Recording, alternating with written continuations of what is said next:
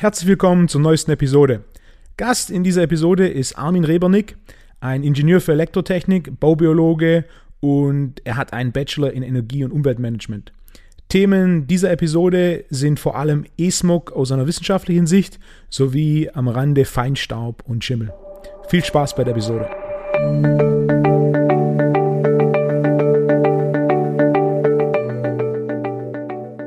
Thema E-Smog ist ja so ein bisschen in, in, der Bevölkerung, von dem, was ich beobachte, gespalten. Wir haben zum einen die, die sagen, ach, wird nicht so schlimm sein. Und dann natürlich auf der anderen Seite so dieses kleine Pro Prozent, mhm. das dann sich Alufolie um den Hals wickelt, wenn man, wenn man vor dem Computer sitzt, um sich, um die mhm. Schilddrüse vor der, der elektromagnetischen Strahlung zu schützen. Oftmals ist so ein bisschen dieses, naja, ist ja nicht so schlimm, mhm. zu dieser, sagen wir, ein bisschen esoterischen Ansatz des elektromagnetische Strahlung ist Teufelswerk, Mobilfunk ist Teufelswerk und mhm. die Welt geht unter. Was ich da bei dir ganz interessant fand, ist, dass es mehr dieser wissenschaftliche Ansatz ist. Dass klar gemessen wird, okay, das sind Belastungen, die wir haben und dann klar basierend darauf vorgegangen wird, wir versuchen sie zu reduzieren und dann wieder zu messen. E-Smog, wenn du das Thema E-Smog in wenigsten Sätzen jemand, der sich für interessiert, näher bringst, was erklärst du? Ähm, werde ich sehr häufig gefragt, was, worum geht es da überhaupt? Das ist so elektromagnetische Felder, das ist eben ein Überbegriff für fünf verschiedene Erscheinungsformen der elektromagnetischen Felder, Wellen und Strahlung. Und äh, diese treten sehr unterschiedlich auf. Das sind eben elektrische Wechselfelder der Hausinstallation. Mobilfunk ist dabei, ist eh sehr bekannt. Dann aber auch Elektrostatik, kennt jeder. Jeder hat schon mal einen Wollpullover über den Kopf gezogen, sozusagen der Funk, das ist Elektrostatik. Und dann eben magnetische Gleichfelder, das ist Stahlteile im Bettbereich, hat man auch schon mal gehört, sollte man vielleicht vermeiden. Und diese elektromagnetischen Felder können biologische Wirkungen haben auf den menschlichen Körper. Das hat man auch äh, schon seit langer Zeit erforscht. Vor allem seit dem Beginn des Mobilfunks wird das ja immer mehr auch erforscht. Was machen diese Felder, diese Feldstärken, diese Felder mit uns, diese elektromagnetischen Felder? Und man ist auch drauf gekommen, dass es biologische Wirkungen gibt. Und unter präventiven Gesichtspunkten, das heißt vorausschauend aufgrund dieser Studienergebnisse, versuchen wir das aus baubiologischer, wissenschaftlich fundierter baubiologischer Sicht äh, zu reduzieren. Und das ist auch sehr gut möglich. Also das ist so eigentlich so einfach, wie ich das dann einfach erkläre. Das heißt, elektromagnetische Strahlung ist Stress für den Körper. Es ist primär Stress für den Körper. Der Körper reagiert äh, ganz unterschiedlich auch darauf. Ähm, es ist zum Beispiel so bei den elektrischen Wechselfeldern der Hausinstallation, das heißt, äh, die typischerweise in der Nacht in den in den, im Bettbereich dann auftreten, die können eben diese Melatoninproduktion stören und dementsprechend kann der Körper dann nicht in die Tiefschlafphase kommen. Das kann Schlafprobleme auslösen, muss es aber nicht. Das kann auch andere Effekte dann eben haben im Körper. Definitiv gibt es biologische Wirkungen, das heißt eben Entgiftungsfähigkeit wird eben vermindert, beziehungsweise die Tiefschlafphase gestört und das geht natürlich auf die Leistungsfähigkeit. Und bei Mobilfunk ist es halt so, da gibt es mittlerweile mehrere zigtausende Studien weltweit, die eindeutig biologische Effekte nachweisen. Ähm, und daher sollte man das auch unter präventiven Gesichtspunkten natürlich gerade in diesen Ruhebereichen auch versuchen zu reduzieren. Was ich dir gerade im Vorgespräch, Vorgespräch schon kurz gesagt habe, ist, mhm. im Rahmen meiner Trainerausbildung, wir haben sechs Module. Dem Modul 1, das gibt so einen groben Überblick über Training, Ernährung, Supplementierung und alles, was sonst noch Muskelaufbau, Kraftaufbau und, und Fettabbau positiv, negativ beeinflusst. Habe ich einen Vortrag, der heißt ähm, sieben unterschätzte Faktoren mhm. für Before- und After-Erfolge. Unterschätzte Faktoren deshalb, es gibt die Faktoren, die jeder kennt. Das ist Training und Ernährung. Jeder, der aber ein Weilchen dabei ist, weiß, dass Training nur so weit funktioniert und Ernährung auch nur so weit funktioniert. Jeder, der schon ein Weilchen dabei ist, kennt dieses Szenario. Essen passt, trainiert wird auch gut, es geht aber trotzdem nicht voran. Mhm. Und da gibt es ganz viele Gründe dafür haben. Aus meiner Sicht gibt es sieben Gründe, die die primär unterschätzten sind. Und seit Tag 1, seit ich diesen Vortrag gebe, einer dieser sieben Gründe ist E-Smog, mhm. diese elektromagnetische Strahlung. Mhm. Elektromagnetische Strahlung hat nachweislich einen negativen Effekt auf Muskelrekrutierung, mhm. einen negativen Effekt auf Tiefschlaf, wie du gerade schon mhm. gesagt hast, mhm. und auf viele andere biologische Systeme unseres Körpers, die hier im Endeffekt mit Optimalleistung braucht, um Fett abbauen, mhm. Fett abzubauen und Muskel aufzubauen. Und da fand ich ganz gut bei dir mit diesem wissenschaftlichen Ansatz, dieses, okay, E-Smog, wie unterteilen und dann mit dem ultimativen Ziel, E-Smog zu reduzieren, beziehungsweise den, den Stressfaktor E-Smog zu reduzieren. Wenn jemand mit drei einfachen Wegen die E-Smog-Belastung reduzieren möchte in seinem Alltag, den komplett vermeiden können wir es nicht wirklich. Mhm. Richtig? Mhm. Ja. E-Smog, WLAN, Mobilfunk und so weiter. Äh, komplett weg. Geht nicht ganz. Mhm. Progression vor Perfektion. Mhm. Wie machen wir es besser? Also es ist genauso, wie du sagst. Also ähm, wir können es im Alltag nicht, nicht komplett ähm, reduzieren. Das ist auch nicht notwendig. Ja, sondern es geht äh, primär darum, dass man diese großen Belastungen, die man hat, reduziert. Das ist, der Mensch hat es eigentlich in der Hand. Also er hat es wirklich in der Hand und zwar sein Mobiltelefon. Das ist einmal die Hauptbelastung heutzutage. Ähm, ist ganz interessant. Also da gibt es ja sehr viele Studien dazu. Also aktuell ist eben diese NTP-Studie herausgekommen von den Amerikanern. Also das ist vom ähm, amerikanischen äh, Gesundheitsministerium. Und zwar, die haben eindeutig Glinome nachgewiesen, das sind aggressive Gehirntumore. Das heißt, man weiß heutzutage, dass Mobiltelefone Tumore verursachen können, also mit Clear Evidence, also mit klaren Hinweis, Akustikus-Neuronom, das heißt eben Tumore im Gehörgang, beziehungsweise äh, Hinweise auf Schilddrüsentumore, Herztumore hat man dann nachgewiesen. Das heißt, das ist schon heftig. Ähm, es ist ja so, dass 2011 hat die IARC, die Internationale Krebsagentur, Mobil ähm, Mobilfunkstrahlung als möglicherweise krebserregend eingestuft, speziell im Hinblick auf Gehirntumore. Und dementsprechend sollte gerade dieser Umgang mit Mobiltelefonen natürlich reduziert werden. Und das ist auch möglich. Das heißt, der erste Hinweis nicht an den Kopf halten. Abstand. Wenn man einen Meter Abstand hat zum Mobiltelefon, dann hat man nur mehr 5% der Strahlung. Das heißt, der Abstand ist wirklich der Freund. Das heißt, der Freisprecheinrichtung oder dann eben ein Headset besser als das normale Headset. Das sind sogenannte Airtube-Headsets, das sind diese Luftschlauch-Headsets, die sind unterbrochen, weil die normalen Headsets haben ja ein Kupferdraht drinnen in, der, in dem Kabel und der koppelt an und kann die Strahlung dann direkt ins Ohr bringen, wo man den Knopf drin hat. Und im massiven Schädelknochen hat man ein kleines Loch für den Gehörnerven. Das heißt, da gab es auch Untersuchungen, die ge gezeigt haben, dass eben durch die normalen Headsets die Strahlung sogar verstärkt in das menschliche Gehirn eindringen kann. Das heißt, da auch wieder unter präventiven Gesichtspunkten ist es natürlich dann sinnvoller, solche Luftschlauch-Handys zu verwenden. Die sind einfach entkoppelt, das heißt, das Kabel geht bis zu einem Zwischenstück, das ist ein Lautsprecher und dann geht eben so ein Luftschlauch weiter wie ein Stethoskopprinzip wie beim Arzt. Und damit kann man diese, diese Strahlung effektiv reduzieren. Das wäre mal das Erste. Ähm, das zwei, bitte. Bei, bei laut, hm? kurz, kurz Zwischenfrage, Kopfhörer, ja. Hm. Bluetooth, diese AirPods, ist eher bedenklich, weil es kommt dann zur normalen Mobilfunkstrahlung durch das Telefon natürlich eine weitere Strahlungsquelle dazu, das Bluetooth, das ist bei 1900 Megahertz bis 2, irgendwas äh, Gigahertz ist das dann eben gepulst ähm, und hat auch biologische Effekte. Da gab es auch Untersuchungen, die äh, eine, einen Hinweis auf eine krebserregende Wirkung gezeigt haben. Ja, weil man hat ja das Gerät dann auch direkt im Ohr drin sitzen. Das ist ja nicht nur Empfänger, sondern das muss ja, sendet ja auch zurück. Ja, und dementsprechend hat man dann auch direkt im Ohr drin eine weitere Strahlungsquelle auch. Also da sollte man auch schon den Umgang ein bisschen reduzieren dann auch. Es geht nicht darum, dass man das die ganze Zeit und immer macht, sondern versucht wirklich zu reduzieren auch. Gell? Also wir laufen jetzt nicht rum und sagen, alle sollten die Handys wegschmeißen in keiner Weise, sondern es geht wirklich um einen vernünftigen Umgang mit dieser Technologie. Das ist einfach was, was Neues jetzt da ist. Das gibt es jetzt seit 20, 25 Jahren haben wir diese Technologie und das wurde nahezu uneingeschränkt eingesetzt. Jetzt gibt es eben Hinweise darauf und man sollte da halt vorsichtiger damit umgehen mit dieser ganzen Technologie. Vor allem die ganze Physik dahinter wird ja kaum verstanden, ist ja relativ komplex und elektromagnetische Strahlung hat einfach biologische Wirkungen. Was noch ein weiteres Thema ist bei den Mobiltelefonen, das sind halt diese ganzen Applications, die drauf sind, die Apps und die machen halt eines, die tun sich permanent irgendwie updaten. Das heißt, das Mobiltelefon funkt eigentlich laufend, ohne dass wir das eigentlich das Mobiltelefon benutzen. Das heißt, das liegt einfach so da, ist sogar jetzt dann auf Standby-Modus, also nicht mal an, aber das funkt, ohne dass wir das mitkriegen. Dadurch ist der Mensch auch eigentlich permanent einer gewissen Strahlungsquelle, die jetzt gar nicht so wenig ist, ausgesetzt. Und da ist aber auch ganz ein einfacher Hinweis, man kann die mobilen Daten einfach ausschalten.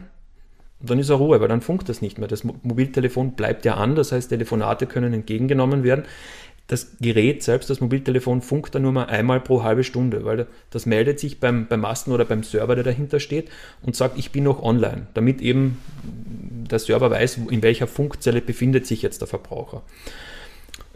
Das heißt, wenn mobile Daten ausgeschaltet sind, haben wir auch nicht mehr diese automatischen Updates. Mhm. Das heißt, wir haben im Endeffekt vier Optionen beim Telefon. Wir haben mobile Daten, mhm. dann haben wir das Netz, quasi Flugmodus an aus, mhm. dann haben wir Bluetooth und wir haben WLAN, richtig? Mhm. Das heißt, die mobilen Daten ist mhm. das, was den größten Effekt hat? Der ist permanent, ja, genau, vor allem auch in der Nacht. Also wenn das, wenn das Telefon nicht auf, auf Flugmodus ist oder die mobilen Daten ausgesetzt sind, dann weiß man auch, dass gerade in der Nacht teilweise verschiedene Applications das in der Nacht nutzen, diesen, weil die, die, die Datenströme sozusagen frei sind, die, die Mobilfunknetze sind nicht so stark ausgelastet und dann werden Updates gemacht. Das heißt, das liegt am Bett, am Nachtkastel daneben sozusagen und funkt dann die ganze Zeit vor sich hin. Und man ist in der Nacht einer, einer Mobilfunkstrahlung ausgesetzt. Gell? Also man kann die mobilen Daten ausschalten. Es gibt aber noch eine bessere Lösung. Das, das ähm, was man machen kann, ist nämlich, dass man in die Einstellungen reingeht und diese vielen Applications, die man drauf hat, die man eh nicht nutzt. Weil wenn du ein Handy kaufst heutzutage, ein Mobiltelefon, dann kaufst du es mit 50, 60 irgendwelchen Applications drauf, die niemals genutzt werden. Das heißt, die deaktiviert man einfach und wenn man das dann äh, Vergleichsmessung macht, dann sieht man, es bleiben dann eben zwei, drei Apps über und die funken ab und zu mal. Ja, und dadurch reduziert man seine Belastung immens. Ja, und das sagt ja auch das Bundesamt für Strahlenschutz in Deutschland zum Beispiel, Bundesamt für Strahlenschutz und Reaktorsicherheit, dass die Bevölkerung ihre individuelle Exposition gegen Mobilfunkstrahlung, gegen elektromagnetische Felder im individuellen Rahmen so gut wie möglich reduzieren sollte, aufgrund der wissenschaftlichen Unsicherheit. Die Aussage gibt es ja schon länger, die ist vor zig Jahren mal rausgekommen, vor einigen Jahren, nicht zig Jahren. Und das sind so einfache Möglichkeiten, wie man seine individuelle Exposition sehr immens sogar reduzieren kann, über den ganzen Tag hinweg. Die weitere Sache wäre natürlich, in der Nacht sollte man es eigentlich am besten ganz ausschalten. Ja, Flugmodus, dann so einen halben Meter Abstand vom Körper. Weil die Sache ist natürlich, das Mobiltelefon funkt dann nicht mehr, aber das ist ein kleiner Computer. Und dieser kleine Computer macht auch im niederfrequenten Bereich, macht er magnetische Wechselfelder. Ja. Und diese magnetischen Wechselfelder, ähm, beziehungsweise diese magnetischen Felder, die da entstehen, die können dann schon auch in der Nachtphase, wenn, sie, wenn das Mobiltelefon unterm Kopfpolster liegt, hat das natürlich eine Einwirkung auf den Körper. Deswegen steht ja auch in den Bedienungsanleitungen drin, dass man die Mobiltelefone nicht am Körper tragen sollte. Das kann man eindeutig messen. Eindeutig, es geht sogar sehr leicht zu messen, ähm, dass die Mobiltelefone eben teilweise sehr starke magnetische Felder dann auch erzeugen. Und die haben eine Wirkung. Also die Weltgesundheitsorganisation stuft ja magnetische Wechselfelder zum Beispiel im 50 Hertz Bereich ab 300 bis 400 Nanotesla als möglicherweise krebserregend ein. Man hat da am, also ein Mobiltelefon am Gerät selbst, das hat alles nichts mit der Strahlung zu tun, mit dem Funk zu tun, sondern das ist nur das Gerät an sich. Das hat man auch bei jedem PC, bei jedem Laptop zum Beispiel. Da kann man mehrere hundert bis mehrere tausend Nanotesla erzeugen. Deswegen sollte man auch ein Laptop zum Beispiel, wenn man am Laptop arbeitet, nicht unbedingt die Hände drauf halten, sondern eher eine externe Tastatur verwenden, weil sie direkt am Gerät natürlich da auch erhöhte magnetische Felder dann haben.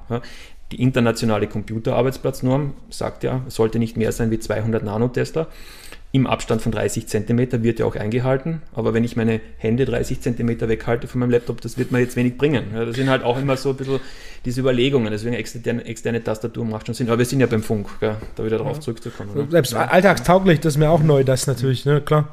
Mhm. Wenn du jetzt um, sowas wie zum Beispiel ein iMac hast, der hat ja die externe Tastatur. Mhm, genau. Während wenn du sowas wie ein Mac hast, was ich mhm. tagtäglich verwende, ja.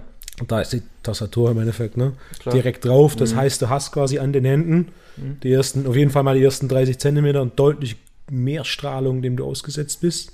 Ja, es ist jetzt natürlich nicht überzubewerten. Es hat auch immer mit der Dosis zu tun, das heißt ja. mit der Zeit. Wenn man es jetzt so jetzt immer wieder mal benutzt, dann ist das nicht so schlimm. Es ja. geht halt auch viel darum, die Leute, die damit arbeiten. Ich zum Beispiel, ich sitze teilweise zehn Stunden vor dem Computer, ich schreibe Berichte, ich mache Gutachten und da hast natürlich immer dann die Hände drauf. Also deswegen externe Tastatur. Ich arbeite natürlich jetzt zwar auch mit Laptop, aber ich habe zwei externe Bildschirme dabei, externe Tastatur, Maus, alles verkabelt, damit ich keinen Funk habe, weil ich arbeite sehr intensiv damit. Und da ist schon auch wieder sehr viel Leistungsfähigkeit drin, weil diese elektromagnetischen Felder, die beeinflussen uns ja. Und es gibt ja nicht umsonst diese internationale Computerarbeitsplatznorm, die wurde ja schon in den 70er Jahren äh, gegründet von der Universität Lund in Schweden. Ähm, in weltweiter Zusammenarbeit mit waren über 100 Hersteller, Strahlenschutzbehörden, alles Mögliche ähm, war da dabei. Und die haben damals geforscht und haben, sind einfach draufgekommen, dass bei diesen alten tiefen Bildschirmen, dass es da sehr starke ähm, elektromagnetische Felder gegeben hat. Und da haben sie eben nachgewiesen, dass es eindeutige biologische Effekte gegeben hat. Das heißt, ähm, Überreaktionen auf, auf diese elektromagnetischen Felder bis zu Problemen mit der Schwangerschaft, also mit allen möglichen Sachen haben sie da gesehen. Und dann hat man das festgelegt, es sollte nicht mehr sein wie 10 Volt pro Meter als elektrische Feldstärke, 200 Nanotesla als magnetische Flussdichte. Und diese Richtwerte sind eben eigentlich sind eben festgelegt als ein hygienischer Grenzwert. Hygienischer Richtwert, muss man sagen. Grenzwert ist ja ganz was anderes. Ja? Zum Schutz des Büropersonals vor elektromagnetischer Strahlung am Arbeitsplatz. Und das hat man aus gutem Grund gemacht, weil der menschliche Körper beeinflusst wird und das geht auf die Leistungsfähigkeit. Das heißt, da kann ich dann viele Stunden konzentriert arbeiten und konzentriert denken ohne dass ich das habe. Ich habe Kunden, ähm, sind teilweise von, von, von in Österreich jetzt von, von, von regionalen Fernsehanbietern, die sitzen da und sagen, die haben den ganzen Tag Kopfschmerzen, wissen nicht, was los ist. Gell? Und dann komme ich dahin und der Bildschirm passt, entspricht dieser internationalen Computerarbeitsplatznorm, passt eigentlich, aber die Arbeitsplatzlampe, das sind eben diese Tischlampen, die es da gibt, da nimmt man so einen einfachen Phasenprüfer, was der Elektriker hat, wo man in die Steckdose reinfährt, dann leuchtet er an einer Seite, wo der Strom rauskommt und auf der anderen Seite, beim anderen Loch, wenn man es reinsteckt, leuchtet es nicht, da geht der Strom wieder rein sozusagen. Und dann leuchtet er in der Luft, soll er nicht leuchten. Ich halte das dann an den Arbeitsplatz, in den Bereich, wo sein Kopf ist und er leuchtet. Ja? Und da sind schon die Überlegungen, wie kann sowas sein? Und dann, dass diese Menschen dann halt verstärkt Kopfschmerzen haben, sich nicht konzentrieren können, dass das auf die Leistungsfähigkeit geht und das natürlich auch bares Geld ist, das ist keine Frage. Ja. Sanierung ist unglaublich einfach, das heißt einmal den Stecker gezogen und die Belastung ist weg ja, und dann gehört halt diese Arbeitsplatzlampe ausgetauscht. Also an Arbeitsplätzen, da sollte man dann halt geerdete Arbeitsplatzlampen nehmen oder am besten abgeschirmte, also mit abgeschirmten Kabeln, das heißt, die einfach im Prinzip dicht sind, dass diese elektromagnetischen Felder nicht herauskommen. Ne? Das mit den abgeschirmten Kabeln ist ja auch relativ neu. Ich bin vor, vor, vor zweieinhalb Jahren umgezogen und mhm. habe auch mit dem Elektriker gesprochen, welche Optionen wir da haben. Mhm. Meine Frage war, kann er einen Schalter installieren, der quasi ein Zentralausschalter ist für für das Schlafzimmer. Und dann kam er mir auch, ah ja, da hätte er ja, wenn ich das früher gesagt hätte, äh, die Kabel sind jetzt schon verlegt, jetzt ist es zu spät, aber wenn mhm. ich mich früher gemeldet hätte, hätte man da Kabel verlegen können, mhm. ähm, die abgeschirmt sind und so es nicht diese elektromagnetische Strahlung gibt. Und dann war auch meine Frage, Moment, der Elektriker, also hat mhm. auf mich nicht den Eindruck, war ein sehr netter Kerl, hat auf mich nicht den Eindruck gemacht, als wäre er wahnsinnig daran interessiert, mhm. in dem Thema äh, Gesundheit, Leistungsfähigkeit, mhm. Optimierung, Selbstoptimierung und er war dann, und habe ich gefragt, ob, ob, er das regelmäßig verbauen würde oder wie er darauf kommt. Ja, da ist, mehrmals kann man da schon anfragen. Sie haben jetzt sogar mhm. mal ein komplettes Haus gemacht, nur mit so, mit so abgeschirmten Kabeln. Mhm. Ähm, zweieinhalb Jahre her. Mhm. Das Thema wird, wird größer, größer, größer. Gerade so ein Beispiel, wie du jetzt genannt hast, die meisten denken, okay, der Computer ist das Problem und der Computer ist es nicht, sondern die Lampe daneben ist es. Mhm. Ja. Ja, es ist, es ist spannend. Gell? Es ist die, die Computer selbst, also du hast einen, einen Mac jetzt gell? oder ein MacBook Pro oder so, ja. das sind super Computer. Gell? Also die mhm. halten auch diese Normen alle ein, also die sind wirklich toll. Gell? Aber es ist dann wirklich, das sind dann diese peripheren Geräte, die dann da verwendet werden und die können unglaublich hohe Feldstärken dann erzeugen. Und das ist natürlich das Problem, gerade wieder äh, in Häusern an Schlafbereichen, die umgebenden Leitungen, die in den Wänden drin sind. Wenn man sich das mal anschaut, so in, in, Mitteleuropa, sage ich mal, wie schaut das ein typisches Schlafzimmer aus? Man hat ein Ehebett ja, und man hat dann links und rechts ein Nachtkastel stehen, sagen wir so aus Österreichisch. Gell? Und was hat man in den Nachtkastel? Man hat eine Schalter und Steckdose sozusagen, ja, damit du dann ganz einfach dein Licht, ausschalten, dein Licht ausschalten kannst oder was einstecken kannst. Ja? Und die Verbindungsleitung von links nach rechts, wo geht die vorbei? Die geht genau hinterm Kopf vorbei. Gell? Oder sie fahren runter am Boden und dann geht es halt so 20, 30 Zentimeter, je nachdem wie hoch das Bett ist, dann hinterm Kopf vorbei. Und die direkte Nähe löst natürlich dann diese Belastungen aus. Das heißt, auch wenn man in der Nacht jetzt an alle Periphergeräte aussteckt, das heißt Nachttischlampe zum Beispiel, kein Handy ähm, am Nachttisch hat oder so, das kann man ja machen, dann hat man trotzdem eine Belastung. Das ist einfach aufgrund der Elektroinstallation, ähm, die diese elektrischen Wechselfelder emittiert, hat man eine Belastung und die hat auch biologische Wirkungen. Deswegen äh, sagt ja auch die Europäische Akademie für Umweltmedizin, die hat im Jahre 2015, 2016 Richtwerte für Innenräume herausgegeben für Tagesbereiche und für Nachtbereiche aufgrund der medizinischen Evidenz, aufgrund der Forschungslage, äh, welche Richtwerte in Innenräumen nicht überschritten werden sollten. Die sagen ganz klar, Tagesbereiche sollte nicht mehr sein als 10 Volt pro Meter und in Nachtbereichen nicht mehr als 1 Volt pro Meter. Man sollte deutlich einen Volt pro Meter unterschreiten, weil es einfach diese, diese Hinweise gibt, verstärkt, dass es eben, oder beziehungsweise aus der Forschung, dass es diese biologischen Effekte gibt. Und das gibt es auch schon, schon deutlich länger. In Amerika zum Beispiel ist das ganz interessant, da gibt es den Conscious Day of Electromagnetic, Electromagnetic Pollution, also den, den Bewusstseinstag der elektromagnetischen äh, Ver, Verschmutzung. Verschmutzung sozusagen, genau. Und die EPA, das ist die Environmental Protection Agency von den Amerikanern, eigentlich die größte Umweltschutzbehörde der Welt, die wir haben, ähm, die sagt, es sollte nicht mehr sein an einem Tagesbereich als 10 Volt pro Meter. Und wenn man jetzt dann in der Nähe von so, einem, von so einer nicht geerdeten Schreibtischlampe oder Nachttischlampe dann plötzlich um die 200 Volt pro Meter hat, dann kann es da halt Effekte geben. Und zwar, man hat, man sagt deswegen nicht mehr wie 10 Volt pro Meter, weil man weiß, da gibt es neurologische Effekte, also eindeutige Wirkungen auf das Nervensystem, auf das Verhalten der Menschen. Und deswegen macht das eben sehr viel Sinn, da einerseits natürlich jetzt dann, ähm, aus präventiver Sicht diese, diese ganzen Feldstärken zu reduzieren. Das geht auch relativ einfach. Ja. Das Wichtige daran ist nur, ähm, man darf das nicht einfach selbst die, die Schlafzimmersicherung ausschalten, weil das ist immer wieder, der Elektriker macht was. Gell? So, an wen denkt man denn, wenn man das machen möchte? Elektriker. Gut, der Elektriker ist ein Handwerker, das heißt, der hat da eigentlich keine Ausbildung drüber. Der kann zwar irgendwas jetzt da von seinem Gewerk her sehr gut machen, sind ja auch gute Handwerker, hoffentlich, ja. das ist auch immer so das Thema. Aber er kennt sich jetzt dann von, von diesen Emissionen, da kennt er sich nicht aus. Ja. Das ist eher ein, ein Thema der Elektrotechniker. Das nächste Problem, das wir dann haben, ein Elektrotechniker lernt aber auf der Universität jetzt nichts über die Auswirkung dieser Felder auf den menschlichen Körper. Das nächste Problem ist, dass ein Mediziner auch eigentlich keine wirkliche Ausbildung darüber hat ähm, von diesen Umwelteinflüssen auf den menschlichen Körper. Gewisse Sachen schon, die erkannt worden sind, aber viele Themen, die werden da einfach nicht gelehrt. Das heißt, da haben wir eine Lücke. Wir haben eine Lücke zwischen der Technik und der Medizin. Und diese Lücke schließt eigentlich die Umweltmedizin. Die Umweltmediziner, das ist eine Fortbildung für normale Mediziner, die eben die Auswirkungen von der Umwelt auf den menschlichen Körper sich anschauen. Und da geht es dann eben um die Physik, um die Chemie, um die Mikrobiologie, um diese ganzen Noxen, ähm, diese Effekte, also diese die Auffälligkeiten, die dann Effekte im Körper dann auslösen können. Und Reduzieren am Schlafbereich kann man das in dem Sinn, dass dann der Baubiologe kommt. Der Baubiologe ist dann wie der praktische Arm der Umweltmedizin. So ist es eigentlich definiert. Und der Baubiologe muss halt wissenschaftlich fundiert arbeiten. Und die wissenschaftlich fundierte Baubiologie arbeitet eben mit ähm, offizieller Messtechnik, auch nach offiziellen Messvorschriften, weil das macht ja auch einen Sinn, weil man weiß ja wieder, wie die Physik funktioniert, die Messtechnik funktioniert, weil sonst wird ja nur ein Blödsinn produziert. Und dann werden eben diese, diese Belastungswerte dann erfasst.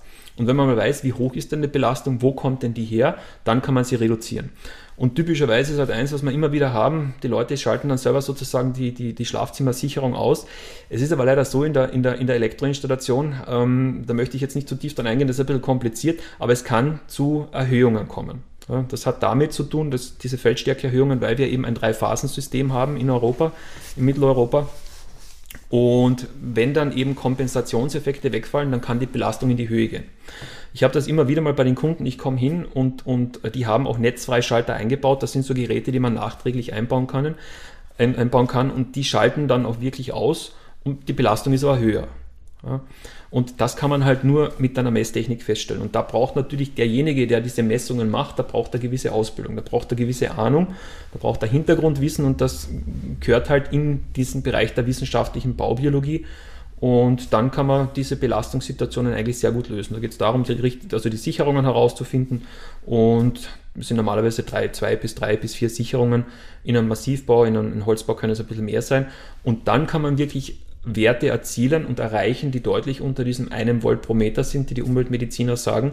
Und das wäre dann so wie nahezu draußen auf der Wiese. Und das ist eigentlich relativ natürlich. Und wenn man sich das anschaut, was heißt denn Natur eigentlich? Der Mensch hat sich im Laufe der Jahrmillionen in einem natürlichen Milieu entwickelt. Das heißt, das ist ein natürlicher Hintergrund, ein, ein Strahlungshintergrund, ein chemischer Hintergrund und ein mikrobieller Hintergrund. Das kennt der Körper. Und das ist über Jahrmillionen hat sich das nur wenig geändert. Und wir gehen jetzt her in den letzten 150 Jahren und verändern das komplett. Das heißt, die ganze Elektrizität, die da gekommen ist, dann nach dem Zweiten Weltkrieg sehr stark die Chemie, hier in Deutschland ganz ein großes Thema, auch Holzschutzmittelskandal. Das waren eben diese, diese, diese Holzschutzmittel, die innen und außen angestrichen worden sind. In Österreich ist es ein bisschen vorbeigegangen, da haben wir das nicht so intensiv gehabt. Asbest, diese ganzen Geschichten. Das sind diese ganzen Substanzen und, und, und, und Felder und, und mikrobiologischen Auffälligkeiten, Schimmelbefall in Innenräumen ist eben ein sehr häufiges Thema auch, ähm, mit denen die Menschen leben. Und daraus resultieren dann natürlich gewisse Stressfaktoren, die dann zu gesundheitlichen Problemen führen können. Und wenn man diese gesundheitlichen Auffälligkeiten reduziert, dann wird das Immunsystem entlastet. Das ist das ähm, umweltmedizinische Fassmodell. Unser Immunsystem ist wie ein Fass, das gefüllt wird durch verschiedene Einflüsse genetische Veranlagerung, was bringe ich mit? Haben meine Eltern geraucht, haben sie getrunken, alles Mögliche. So ist mein Zustand. Und dann der Stress des Tages und dann natürlich dann diese Einflussfaktoren, Elektrosmog, chemische Substanzen, Mikrobiologie, alles mögliche, Feinstaub, was auf uns da einwirkt. Und das ist eigentlich dann das Ziel der Baubiologie, der wissenschaftlich fundierten Baubiologie, dass man diese unnötigen Umwelteinflüsse reduziert und das Immunsystem wird entlastet. Und diese Entlastung führt dann dazu, dass sich das Immunsystem regenerieren kann, beziehungsweise präventiv äh, solche gesundheitlichen Probleme nicht auftreten können.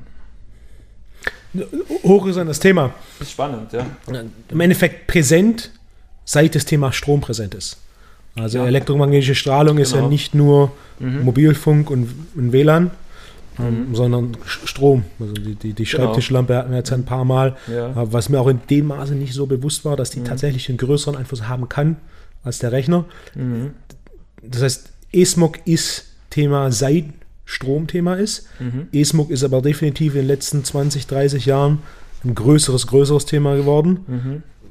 Mobilfunk. Das ist dazugekommen, genau, ja. Natürlich WLAN, auch die stärkere WLAN, genau, ist auch Mobilfunk, ja. Technologie im Allgemeinen und die stärkere ähm, die stärkere Elektrifizierung. Also wir, wir haben natürlich eine deutlich höhere Anwendung von elektromagnetischen Verbrauchern, also eben von elektrischen Verbrauchern, Geräten, alles Mögliche. Also wenn man da zurückschaut, so 30, 40 Jahre oder so, da hat man ja weniger Geräte auch verbraucht. Heutzutage, wenn ich so in, die, in diese Hausuntersuchungen mache, wenn ich da reinkomme, die Nachttische sind ja teilweise vollgepackt, was man alles stehen hat. Fängt an beim Radiowecker, dann jeder hat ein, ein Handyladegerät, liegt da rum und dann die ganzen Häuser. Also wir haben deutlich intensivere Elektroinstallationen. Man hat ja in jedem Raum viel mehr Steckdosen Steckdosen. Wenn man da mal 40 Jahre zurückschaut, da hat es in einem Raum vielleicht ein, zwei Steckdosen gegeben. Ja. Also das hat natürlich deutlich zugenommen auch. Ja.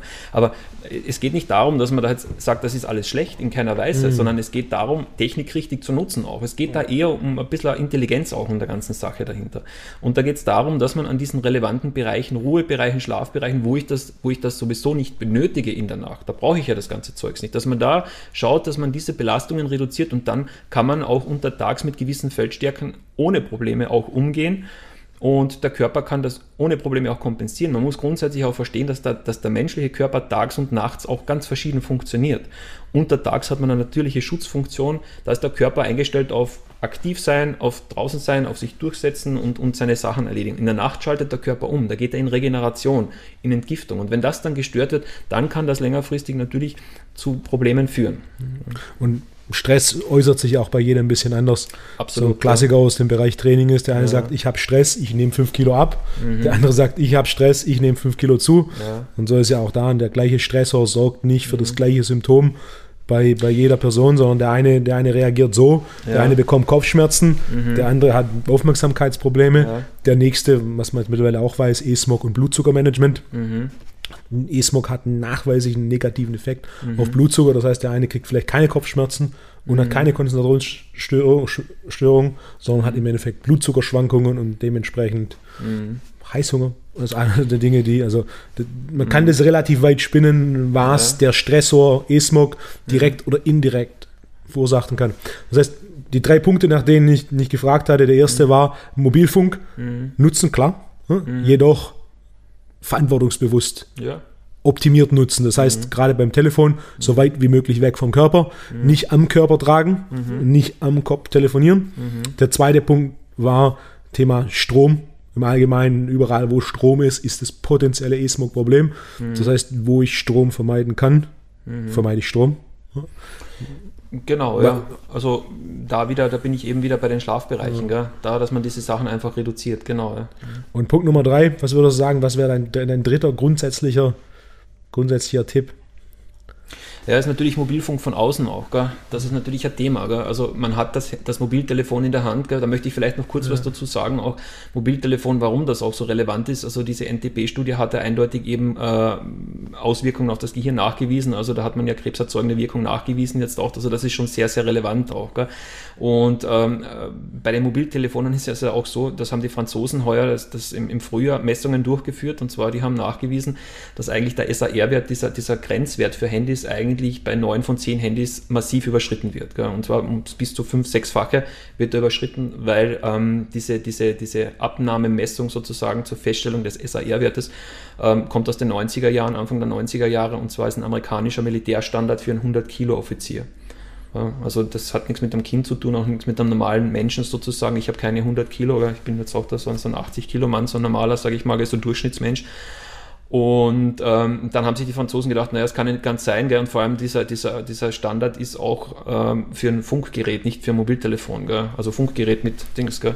Und okay. das hat auch mit einem Abstand, gell? also es sind auch ein paar Millimeter Abstand wird das gemessen. Und die sagen ja, wir halten das Handy ja stecken wir ja ein, wir halten es an den Kopf. Gell? Was passiert, wenn wir es draufhalten? Haben es nachgewiesen, neun von zehn Handys überschreiten massiv die Grenzwerte. Das ist ein Riesenskandal. Man nennt das den Phone-Gate-Skandal. Also Phone von Telefon und Gate von Watergate haben sie es zusammengetan. Gell? Und in, in, in, Frankreich sind jetzt, äh, ich glaube, aktuell sind es über zehn Handys, die äh, sanktioniert oder verboten sind. Ja. Und in Amerika steht jetzt ein Samsung und Apple vor Gericht. Das ist eine private Klage. Äh, haben sich der Verbraucher zusammengetan und haben den, die Konzerne verklagt, weil jetzt die letzten 15 Jahre sind mit Telefonen, telefo ist mit Telefonen telefoniert worden, die einfach die Strahlungen, die Grenzwerte nicht eingehalten wurden. Und dass die Grenzwerte sollen uns ja von der thermischen Wirkung schützen. Das heißt, dass unser Kopf nicht warm wird. Und wir sind davor nicht geschützt. Deswegen Handy weg vom Kopf, das kann man nur absolut sagen. Ähm, das ist das eine, das wollte ich da noch zu den Mobiltelefonen sagen. Das andere ist natürlich, man kann in Innenräumen sehr viel tun. Man sollte das auch tun. Man weiß heutzutage, gibt es auch Aussagen von Universitäten, von Forschern, die sagen, man schätzt mittlerweile, dass nahezu alle Zivilisationskrankheiten oder, oder die, die meisten davon zumindest elektromagnetische Felder mit Verursacher sind, wenn nicht sogar die alleinige Auslösung und nicht der alleinige Auslöser jetzt ist. Ähm, das ist schon einmal eine krasse Aussage. Das heißt, wir Menschen müssen uns grundsätzlich mal auch als ein elektrochemisches oder ein elektrobiologisches chemisches Wesen auch verstehen. Das heißt, wenn wir mit Nervenreizen, mit Strom und Spannung funktionieren und wenn Strom und Spannung von außen kommt, dann wird das uns irgendwie beeinflussen. Und das wird uns dann auch irgendwie längerfristig dann verändern. Deswegen sollten wir das natürlich reduzieren. Das kann man in Innenräumen sehr gut machen jetzt und das ist kein Problem, auch mit einfachen Maßnahmen. Thema ist natürlich Mobilfunk von außen. das heißt, wenn jetzt ein irgendwie so Mobilfunkmasten aufgestellt wird und der dann zu mir reinstrahlt sozusagen, dann sehe ich das erst einmal nicht, ich rieche das nicht, ich höre das nicht und ich werde das vermutlich erstmal auch nicht spüren. Weil grundsätzlich hat der Mensch keine Sinne, um elektromagnetische Strahlung wahrzunehmen. Das ist einfach nicht möglich. Trotzdem gibt es aber Menschen, die sagen, sie spüren den Elektrosmog und die tun das auch. Und zwar ist es nämlich so, man weiß mittlerweile, dass es eben die sogenannte Elektrohypersensitivität gibt. Das heißt, Menschen können aufgrund einer Überreizung über einen längeren Zeitraum und auch einer gewissen Sensibilität, das heißt, die Menschen haben auch schon eine gewisse Sensibilität, die sie mitbringen, kann, man, kann der Mensch dann diese Elektrosensibilität ausbilden. Das heißt, die fangen an, wirklich das zu spüren, zu über, das, darauf zu reagieren. Man kann sich das vorstellen, das ist aber jetzt nur ganz einfach auch gesagt, wie so eine Art Allergieform. Ja, das heißt, der Körper überreizt. Das ist grundsätzlich so, es ist eine Überreizung des zentralen Nervensystems und diese Menschen spüren das dann auch. Und das ist etwas, was man auch immer wieder sieht in der Nähe von Mobilfunkmasten bei sehr hohen Strahlungsdichten, beziehungsweise dann auch natürlich einer sehr intensiven Mobilfunk-Telefonnutzung oder dann auch bei schnurlosen Telefonen. Die Menschen haben so schnurlose Telefone in den Innenräumen stehen, die dann über 24 Stunden strahlen. Ganz typisch auch bei WLAN zum Beispiel. Ich habe das ist auch quer durch die Bevölkerung, sieht man, dass die Elektrosensibilität, das fängt an bei jungen Menschen. Also ich habe Kunden, das sind Studenten, die sind Anfang 20, Mitte 20 und die leben im Keller. Das waren vorher gesund, hübsche Freundinnen, alles gepasst, Sport gemacht, bumm, System ist gekippt, die können nicht mehr am sozialen Leben teilnehmen, weil der Körper so stark überreagiert. Und das sind immer wieder diese, diese, dieses Zusammenwirken von verschiedenen Einflussfaktoren und zumeist auch wirklich sehr nahe an den WLAN-Routern dann, dann äh, dran sitzen auch. Und in der direkten Nähe zu diesen WLAN-Routern kann man auch sehr hohe Strahlungsdichten dann haben. Und das ist die Sache. Deswegen sollte man versuchen, dann auch natürlich, WLAN kann man auch wieder in Innenräumen reduzieren. Mobilfunk von außen ist dann halt ein Thema, da muss man dann halt mit Abschirmmaßnahmen dann arbeiten. Also gestern war ich in Wien, habe ich da so eine Mobilfunkmessung gemacht, schaut der Mobilfunkmast sehr, sehr rein. Also da haben wir dann auch ein paar hunderttausend Mikrowatt pro Quadratmeter, nennt man das, diese, diese Einheit der, äh, dieser Strahlungsdichte da kann man dann mit Abschirmmaßnahmen dann arbeiten, um das zu reduzieren. Also das würde ich als den dritten Punkt dann absolut auch sehen, dass man diese permanenten Strahlungsquellen, Mobilfunk von außen, WLAN-Router zum Beispiel, schnurloses Telefon, dass man die dann auch reduziert. Auf, auf dem Boot ziehen. Ja, muss man nicht, gell, auf dem Boot, weil, weil am Meer draußen gibt es keine Mobilfunkmasten. Das ist gut. Ja. Ja. Das ist ein guter Punkt. Also im Endeffekt, mhm. E-Smog ist einer von vielen Stressoren. Mhm. Ist jedoch ein großer Stressor und basierend auf dem, was es jetzt an Wissenschaft gibt, wahrscheinlich ein deutlich größerer Stressor, mhm. als die absolute Mehrheit vermutet.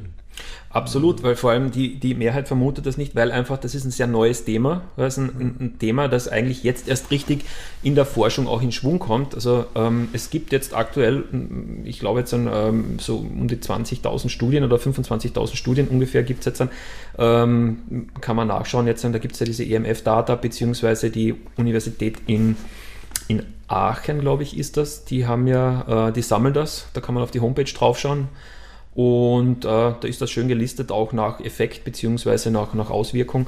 Und es ist halt ein neues Thema. Das heißt, ähm, das ist nichts, was man in der Schule lernt. Ja. Und wir leben jetzt, an, es wird der Technologie eingeführt. Man wusste das ja vorher nicht, das wurde eingeführt. Und jetzt kommt man halt drauf, naja, es gibt halt doch Effekte und jetzt muss man halt anfangen, ein bisschen umzudenken. Das ist halt ungefähr das gleiche Thema wie mit, man kann es vergleichen mit Asbest. Asbest wurde gefunden, gefeiert als Wundermittel. Da hat man überall reingetan, weil es so super ist. Irgendwann ist man draufgekommen, dass es doch nicht so toll ist. Dann hat es noch ein paar Jahre bis ein paar Jahrzehnte gedauert und jetzt dann ist es überall verboten. Ich sage nicht, dass Mobilfunk jetzt dann überall verboten wird oder so, sondern es geht einfach darum, dass man das Ganze auch verantwortungsvoll und mit ein bisschen Intelligenz auch, auch nutzt. Was ich vor kurzem gelesen habe, ist, dass in der Schweiz, die wohl war es, diese EMF-Prävention, mhm. Optimierung ganz weit voran sind, in Schulen also Harmonierer Grund eingesetzt werden. Mhm. Das ist quasi. Was wird ähm, eingesetzt? Harmoni Harmoni Harmonisierer. Aha. Das sind so, so Geräte, ja. die in die Steckdose gesteckt werden, um mhm. die elektromagnetische Strahlung ja. zu optimieren. Ja, also ob die Schweiz da dann weit voran ist, das kann ich nicht sagen, weil das ist eher so ein Rückschritt ins Mittelalter. Gell? Okay. Das ist dann eher so eine Geschichte so, so von Wundermitteln oder so. Gell? Also Harmonisierung, das ist nichts, was irgendwie physikalische Wirkung hätte. Gell? Also ich habe selbst also zig bis, bis ja, mehrere zig äh, Geräte überprüft, zusammen mit meinen Kollegen jetzt im Fachkollegenbereich haben wir mehrere tausend überprüft und da war kein einziges das dabei, das einen physikalischen Effekt auf die elektromagnetischen Verursacher haben könnte. Also das gibt es ja auch, Ökotest hat das mal vor, das war in den 90er Jahren, hat da irgendwie über 20 Produkte überprüft, gell? da war auch keins dabei. Einige machen sogar elektromagnetische Felder, wenn man sie einsteckt, dann sozusagen können die ver, äh, dann verursachen. Also das geht eher in den Bereich der Esoterik, beziehungsweise dieses Thema, da wird dann harmonisiert und, und irgendwas Mögliche, da wird dann alles Mögliche verkauft und mit unglaublich dubiosen Begriffen dann auch argumentiert. Die werden auch teilweise aus der, aus der Wissenschaft entnommen. Ja, da redet man dann von Skalarwellen und von allen möglichen Sachen. Ja. Ein Physiker kennt das, der kennt diese Begriffe auch, der kann damit was umgehen. Ein normaler Mensch nicht, der ist sehr beeindruckt davon. Ja. Das, beschreiben aber, das beschreibt aber eigentlich, eigentlich was ganz Grundsätzliches und das ist nichts Besonderes. Für einen normalen Menschen hört sich das aber super an. Ja, und das sind so Verkaufsargumente. Und das, wenn man da genau nachschaut, es ist immer eine sehr starke äh, Verkaufsstrategie dahinter. Ja. Da geht es nur um den Verkauf von Produkten. Meistens ist da irgendwie so eine Quarzgeschichte drin und dann wird sehr viel mit Quanten geredet. Ja. Das ist irgendwie so, so quantenoptimiert und der Quanteneffekt und, und, und diese ganzen also Sachen. Tachyonen. So. Tachyonen, ganzen Geschichten. Tachyonen ist ja nochmal ein eigenes Thema, gell? Mhm. aber Quanten geht sehr viel, aber das stimmt schon genau, so wie du das sagst. Mhm. Ähm, es versteht aber kaum jemand eigentlich so, was der Quantenphysik ist, einmal grundsätzlich, weil das sehr kompliziert ist. Gell? Und die andere Sache ist, das hört sich halt einfach sehr modern an und sehr cool an. Und dann ist immer noch eins dabei, meistens ist es dann irgendwie so, so russische Raumfahrt. Ja? Oder dann irgendwie so, auch NASA wird oft genannt. Ja? Und wenn man dann nachschaut, dann, und oft ist das dann überprüft auch auf den Effekt von irgendeiner Universität. Das ist dann irgendwie eine Universität irgendwo aus den Ostblockländern oder so, Entschuldigung. Und ähm, wenn man dann einmal nachschaut, ich habe das wirklich ein paar Mal gemacht, weil mich die Kunden ja fragen dazu, dann kommt man meistens drauf, dass es entweder diese, diese Überprüfungsverfahren, die sind so dubios, dass die kein seriöser Wissenschaftler je verwenden würde, weil das einfach so schwammig ist. Und diese Wissenschaftler dann meistens beim Verkauf dann irgendwie mit beteiligt sind. Ja? Und wenn man da genauer nachschaut, also mit, mit russischer Raumfahrt und so hat das schon, schon gar nichts mehr zu tun. Gell? Also da gibt es ganz, ganz schauderhafte Dinge. Also das ist jetzt vielleicht so ein Einzelfall, wo halt die Lehrer dann irgendwie versuchen, das auch aufgrund ihres fehlenden Wissens mit irgendwelchen Geräten, die ihnen halt angerät worden sind, zu harmonisieren. Grundsätzlich ist es so, man hat da auch in Wien äh, mal nachgeschaut auf einer Universität, also gibt es da jetzt wirklich so einen Einfluss auf den menschlichen Körper oder, oder von Elektrosmog? Die haben ganz klar gesagt, also Elektrosmog, da gibt es keinen Einfluss. Gell? Also diese, diese Harmonisierungsgeräte haben da definitiv keine, keine Auswirkung, einen reduzierenden Effekt. Man kann das auch ganz schön sehen. Und zwar, wenn man, wenn man so einen Spektrumanalysator hat, das sind so diese, diese Messgeräte, die Profi-Messgeräte für Mobilfunkmessung, das sieht man dann ja die Spektren und so. Und wenn die dann reden von, von Harmonisierung und Gegenwelle und so, dann dürfte ja eigentlich, müsste man das ja sehen oder da müsste es dann irgendwie einen Effekt geben sozusagen, aber da gibt es nichts. Ja? Und das ist dann irgendwie im unsichtbaren, dubiosen Bereich und damit ist das alles dann eh schon absurdum geführt sozusagen. Sehr guter Punkt. Mhm. In den letzten Jahren immer wieder diese Harmonisierer angeschaut. Gibt es ja verschiedenste Firmen, die ja. mit verschiedensten Dingen werben. Mhm. Und alles war so ein bisschen, das mit der, mit der Schweiz und den Schulen, das war sowas, wo ich so ein bisschen aufgehört habe. War dann für mich, also die Schweiz macht noch ein paar andere Sachen. Einer mhm. der Punkte, die ich auch vor Jahren gelesen habe, ist in der Schweiz, wenn du in Gastronomie arbeitest als Frau und in dieser Gastronomie es einen Induktionsherd gibt, mhm. an dem Punkt, an dem du schwanger bist, ne, du automatisch krankgeschrieben bist. Mhm. Also quasi ihr Punkt ist, die, die Strahlungswerte. Krankheit sozusagen. die, die, die, Strahlungswerte des Induktionsherz mhm. sind zu hoch für das Embryo. Ja, es ist natürlich so, das ist die direkte Nähe. Also man braucht jetzt vor Induktionsherden keine Angst haben. Also grundsätzlich ist so, dass jeder normale Eherd in direkter Nähe bis zum Abstand von einem halben, dreiviertel Meter natürlich hohe magnetische Wechselfelder erzeugt. die können so hoch sein wie unter einer Hochspannungsleitung. Deswegen ist auch der Verbraucher angeraten, sich nicht so lange davor aufzuhalten. Wenn Sie da vorbeigehen, kurz kochen, dann ist das alles nicht ein Thema. Natürlich für Schwangere, hohe Zellteilung, also entstehendes neues Leben sozusagen, sollte man ein bisschen vorsichtig sein. Was beim ähm, Induktionsherd dazu kommt, dass man hat nicht mehr diese 50 Hertz, sondern man hat 60 Kilohertz circa. Ja, das heißt, das ist ein höher frequentes Magnetfeld und alles, was höher frequent ist, kann biologisch einfach wirksamer sein. Das sieht man auch bei der internationalen Computerarbeitsplatznorm. Ich habe sie schon ein paar Mal erwähnt heute. Die stuft alles im Kilohertzbereich ums, ich glaube, 2 Kilohertz ums zehnfache kritischer ein, weil es einfach das zappelt alles viel schneller sozusagen und dadurch hat es einfach einen stärkeren biologischen Effekt, einmal ganz laienverständlich jetzt dann ausgedrückt auch. Und ich finde das sehr vernünftig, was die Schweizer da machen, weil ein Koch ist jemand, der einfach sehr lange vorm E-Herd steht.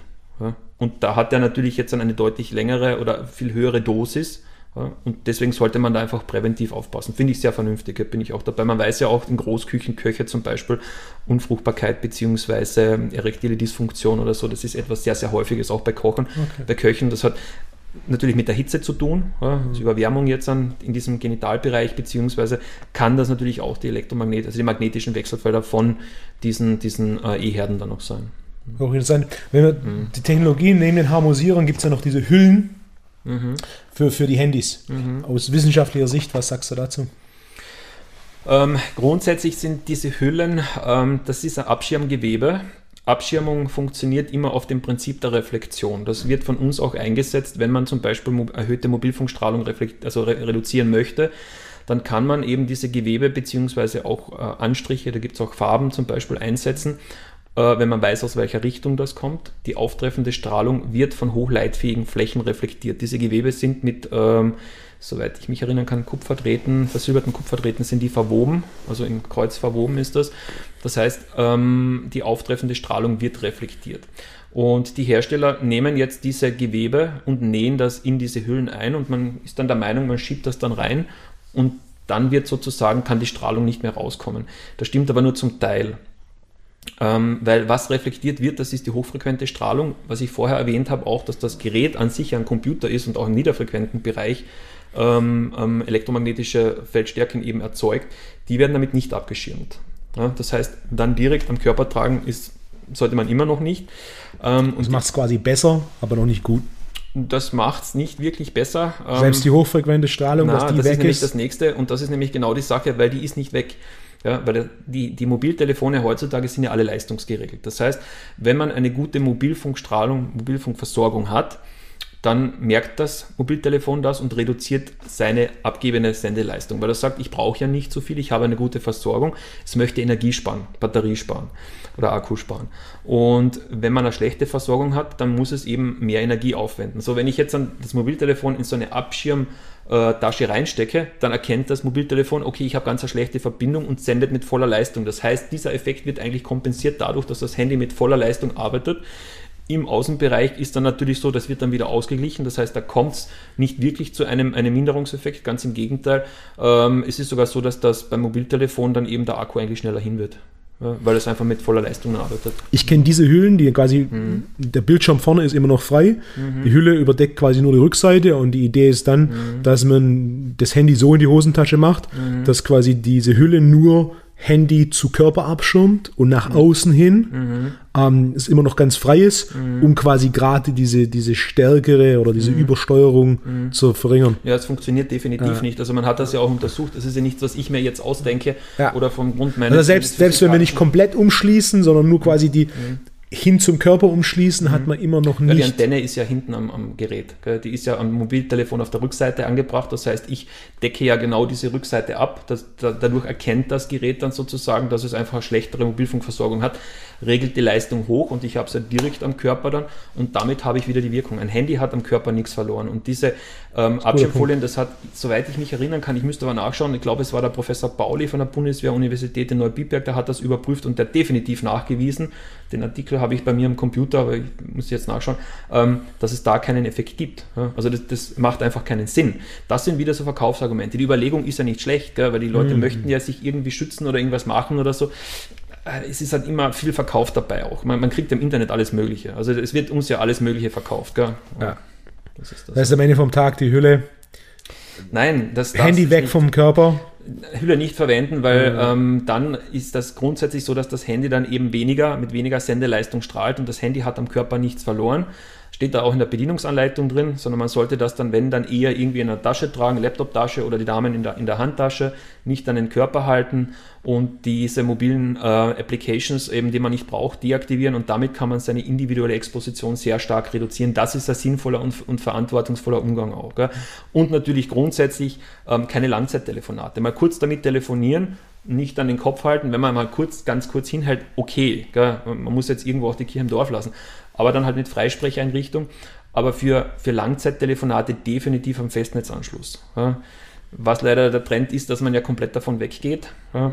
Das ist halt leider auch ein bisschen der, der Weg in die falsche Richtung. Ja. Also Mobiltelefon ist ja für Langzeittelefonate niemals geschaffen worden. Auch, Also von der ursprünglichen Idee her. Deswegen heißt es ja Mobiltelefon. Ich bin mobil, ich bin unterwegs sozusagen. Auch, Guter Punkt. Ich habe vor kurzem gelesen, in den USA ist es so, 49 Prozent aller Haushalte haben einen Festnetzanschluss mhm. und 64 Prozent aller Haushalte haben Amazon Prime. das hat Amazon in, in dem Ding Festnetzanschluss schon hinter sich gelassen. Mhm, mh. Ja, klar. Das ist halt, es geht in diese Richtung und, und wir glauben halt, es ist, es ist natürlich ein super Umgang. Gell? Also es ist natürlich irrsinnig praktisch, so ein Mobiltelefon, das ist ganz klar. Aber man hat sich da halt auch zu schnell an etwas gewöhnt und jetzt im Nachhinein kommt man drauf, dass man halt doch ein bisschen vorsichtiger sein sollte. Es geht um einen bewussten Umgang, ganz klar.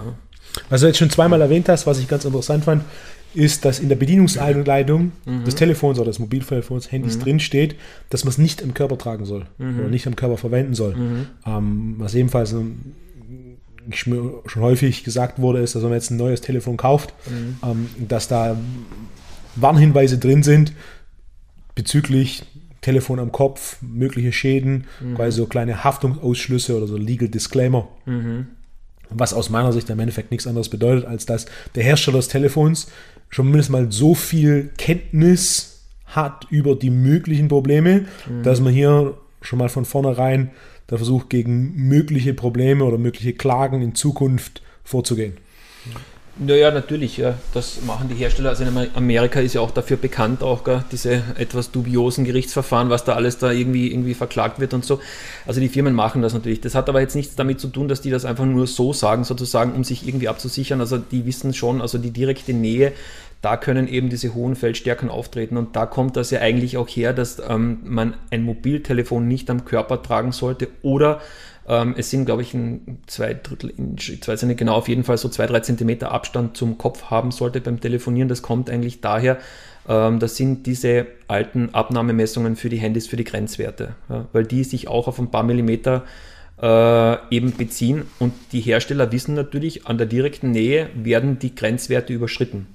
Und das heißt, wenn wir direkten Körperkontakt haben mit dem Mobiltelefon, dann werden die Grenzwerte des Handys überschritten. Wir sind nicht vor einer thermischen Wirkung geschützt und damit sichert sich natürlich der, der, der Hersteller auch in einer gewissen Weise ab. Aber das Problem an der ganzen Sache ist, wie soll denn das der normale Verbraucher jetzt auch irgendwie machen? Gell? Und das ist ja nur irgendwie so ein, so, ein, so ein, kleiner Hinweis sozusagen. Wer liest denn, wenn er sich ein iPhone kauft, die Bedienungsanleitung? Das ist ja lächerlich. Gell? Das macht ja niemand, gell? weil es ist ja gerade der Spaß dran. Ich packe das aus und freue mich und finde da selber die Sachen raus. Und außerdem ist das eh alles so, so, so, so logisch geführt, dass man das gar nicht braucht. Gell? Also ja, das geht ja komplett unter, diese ganze, ganze Thematik. Gell? Ähm, das ist das Problem. Ich kenne auch Aussagen äh, von, von führenden ähm, ähm, die waren in der Geschäftsführung bei Microsoft zum Beispiel auch und die haben gesagt, also die haben bei sich zu Hause niemals WLAN verwendet und haben auch niemals sich das Mobiltelefon an den Kopf gehalten. Die gleichen Aussagen kenne ich auch äh, von äh, Apple, von den Entwicklern. Die haben gesagt, weil es ist einfach ein ungeklärtes Risiko. Ja? Mhm. Und ich weiß auch definitiv, also äh, da gibt es auch äh, von, von Steve Jobs zum Beispiel, beziehungsweise Steve Jobs und diese, diese Führungsriege, das sind, deren Kinder sind alle tech-free aufgewachsen auch. Das mhm. heißt, die Kinder sind ohne Mobiltelefone, ohne diese ganzen iPad-Geschichten aufgewachsen. Das hat alles eine Wirkung, also nicht nur von der Strahlung her, sondern auch damit, dass man einfach permanent in ein blaues Licht hineinschaltet, hineinschaut, in ein zweidimensionales Bild, Bild und Ton passt nicht zusammen und dann kann es zu Entwicklungsstörungen im Gehirn kommen. Deswegen macht das halt gerade für die, für die Kinder ist das alles ein ganz ein großes Thema auch. Was natürlich jetzt, wenn ich es nur kurz sagen kann, auch natürlich äh, ein bisschen in diese, wieder geht es alles in die neue Richtung jetzt an, also digitale Schule, die, die Schulen werden alle mit WLAN ausgerüstet, sollen jetzt dann alle irgendwie iPad, also die ganzen Tablets kriegen und, und, und alles Mögliche. Und jeder Gehirnwissenschaftler sagt ihnen, das ist ein völliger Blödsinn. Also für, für einen Lerneffekt eigentlich total kontraproduktiv. Und die Umweltmedizin sagt uns und die Forschung sagt uns, WLAN-Strahlung in, in einem Kindergarten, in der Schule, es hat ja überhaupt nichts drin verloren, weil gerade für die kindliche Entwicklung ein großes Problem ist. Also man hat das, man weiß das ja auch, dass es bei der, bei der Nervenentwicklung, Nerven sind eben mit, mit Fett umgeben und dieses Fett um die Nerven herum schützt ja die Nervenstränge sozusagen. Und da gibt es dann beim Wachstum unter, unter Einwirkung von WLAN-Strahlung gibt es da eben dann Wachstumseffekte. Das heißt, dass sich diese Nervenschicht, also diese Fettschicht nicht richtig ausbilden kann, beziehungsweise zurückbildet. Und das kann dann eben permanente Schäden auslösen. Das ist alles nach wie vor ein komplett ungeklärtes Thema, was da mit diesen, mit diesen jungen Menschen, beziehungsweise was da mit, der, mit, mit uns eigentlich dann auch wirklich passiert bei einer intensiven Nutzung. Ja. Da sind wir halt alle noch ein bisschen so. Ein großes Experiment ja, da soll man jetzt keine Angst haben davor, aber es ist natürlich, es ist schon irgendwo auch, das ist so irgendwie so Live-Forschung, nennen, nennen wir es mal so. Gell? Hm. Aber man ist ja freiwillig daran beteiligt. Es hat ja jeder auch die Möglichkeit, sich zu informieren und das zu reduzieren. Gell? Du hast ja gesagt, du verwendest das sehr wenig oder sehr vorsichtig auch. Gell? Und das finde ich toll. Gell? Das ist ein sehr bewusster Umgang auch. Und. Telefon, ich habe seit sechs Jahren das mittlerweile, mhm. sechseinhalb, Mai Mai 2013 mhm. war es, wenn ich mich richtig erinnere, 2012. Mhm. Um den Drehung habe ich kein Telefon mehr. Mhm. Verschiedene Gründe. Mhm. Einer davon ist definitiv, dass aus meiner Sicht ein Telefon ineffiziente Kommunikation ist. Mhm. Die Anzahl der Anrufe oder heute mehr als jetzt mhm. zuvor Messages, die geschrieben werden und die Anzahl derer davon, die tatsächlich relevant sind, der Prozentsatz ist extrem klein.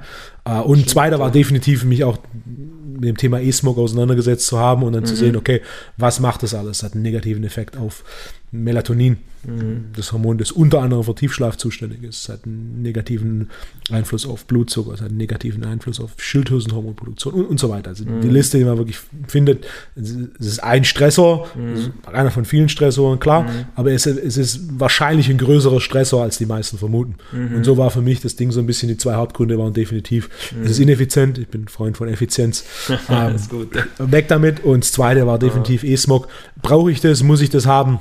Mhm. Und ich bin auch selber, was, was ganz interessant ist, ähm, bin auch selber davon nicht wirklich geschützt. Ich bin zweimal im Jahr, mache ich Seminare außerhalb von Europa mhm. und dann für, für, die, für die kurze Zeit nehme ich so ein, ein altes iPhone mhm. und habe dann keine Telefonnummer, aber ich habe WLAN. Das mhm. heißt, ich kann mit meiner Frau in Kontakt bleiben über WLAN, Messages mhm. und hin und her.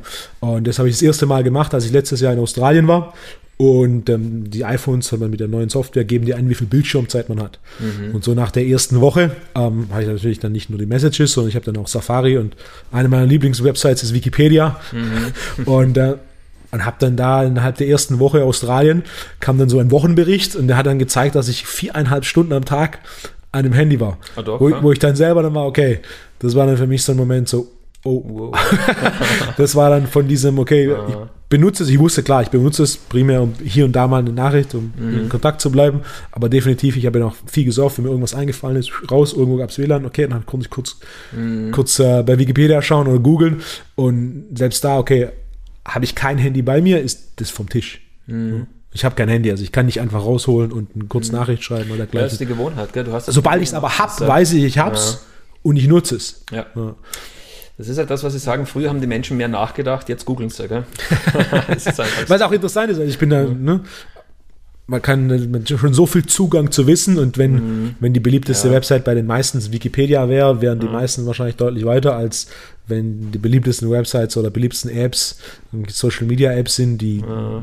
nicht wirklich groß zur Bildung oder Fortschritt beitragen. Ja. ja. So. Aber mein Punkt ist, ich bin froh, wenn es dann, wenn es dann, okay, ich bin wieder zu Hause weg damit, mhm. äh, brauche ich nicht. E-Mail-Kommunikation ist das, was ich mache. Mhm. Ähm, einfach der Effizienz wegen und natürlich des E-Smog-Themas wegen. Mhm. Ja, finde ich toll. Gell? Also weg vom Körper. Der, der, das hört man sehr selten sowas. Gell? Vor allem von jungen Menschen. Also ich kenne zweimal, habe ich es bei Studenten auch gehört, gell, die gesagt haben, nee, ich habe mich da informiert, gell, ist mir zu, zu crazy. Ja. aber so hört man sehr selten. Gell. Was man mehr hört, das ist einfach der bewusste Umgang auch, dass die Menschen reduzieren auch. Gell. Und da gibt es ja auch schon die ersten wirklich krassen Sachen. Auch in Italien hat es einen, einen Gerichtsfall gegeben, auch da hat ein, ein Arbeitnehmer hat einen Gehirntumor bekommen.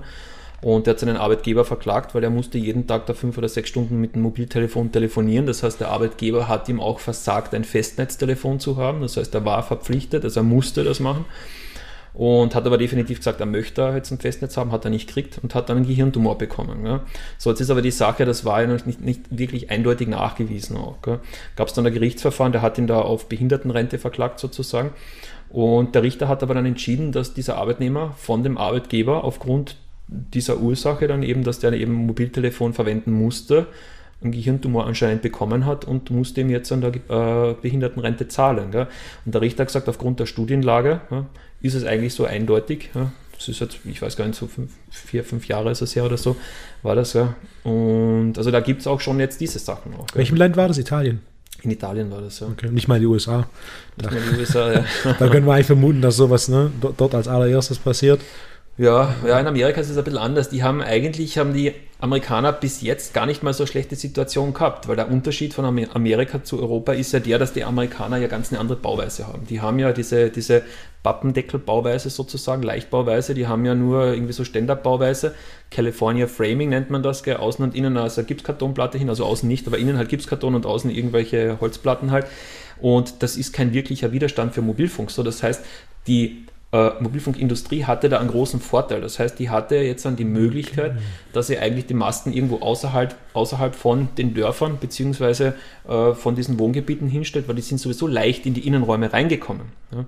Das heißt, wenn man in Amerika war, ich war oft dort, man hat die Mobilfunkmasten immer irgendwo weiter weg gesehen. Das heißt, da sind die Mobilfunkmasten gar nicht im Wohngebiet gestanden. Das heißt, jetzt ist, ändert sich das, weil jetzt kommt das neue 5G-System und jetzt kommen die Masten auch in Amerika in die Städte rein verstärkt. Und jetzt gibt es da auch eine, Riesenbewegung dort. Also das ist ein richtiger Hype jetzt, was da, was da jetzt gerade abgeht, also gegen die Mobilfunkmasten. Ähm, und das war bei uns halt anders, weil wir einfach Massivbauweise haben.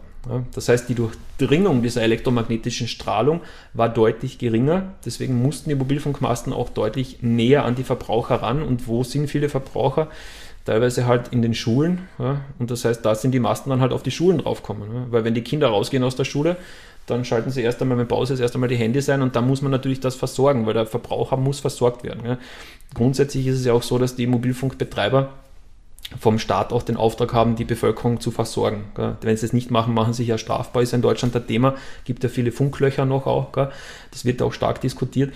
Also das ist schon alles ein bisschen so ein Thema auch. Gell. Also deswegen ist das bei uns in Europa halt das Problem, dass halt ein bisschen mehr aufgedreht wird und dass man halt leichter dann auch in die, in die Häuser dann reinkommt. Und das macht halt einen Effekt, dass wir halt ein zentrales Mastensystem haben. Das heißt, es steht ein Mobilfunkmast und der wird einfach stark aufgedreht, damit man irgendwo ein paar Häuser rein weiter noch in die Tiefgarage reinkommt. Und die, die direkt um den Masten herum wohnen, die haben halt die hohe Belastung, kriegen da halt sozusagen stärker was ab und die anderen weiter weg kriegen immer weniger was ab. Ja.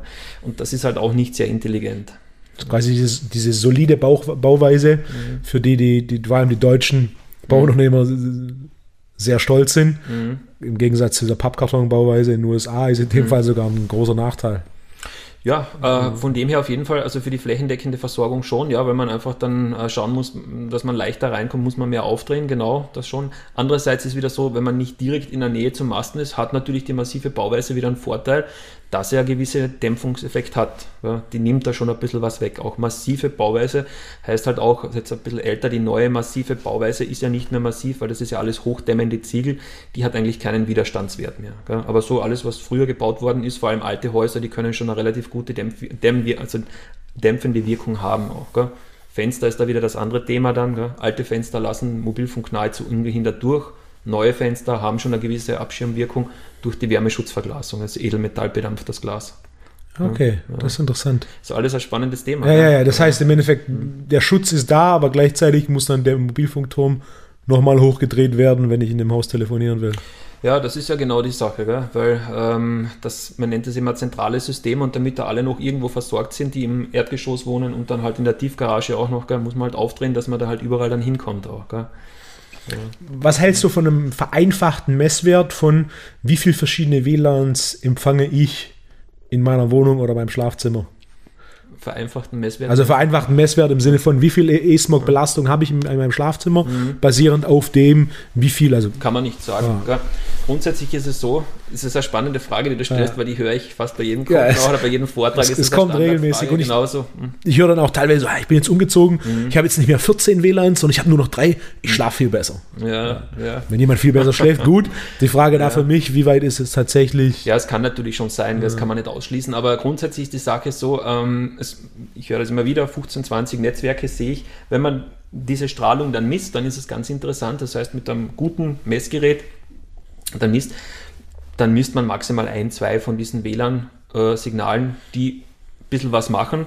Es ist eigentlich immer nur das eigene WLAN in der Wohnung, das die Belastung macht. Warum ist das so?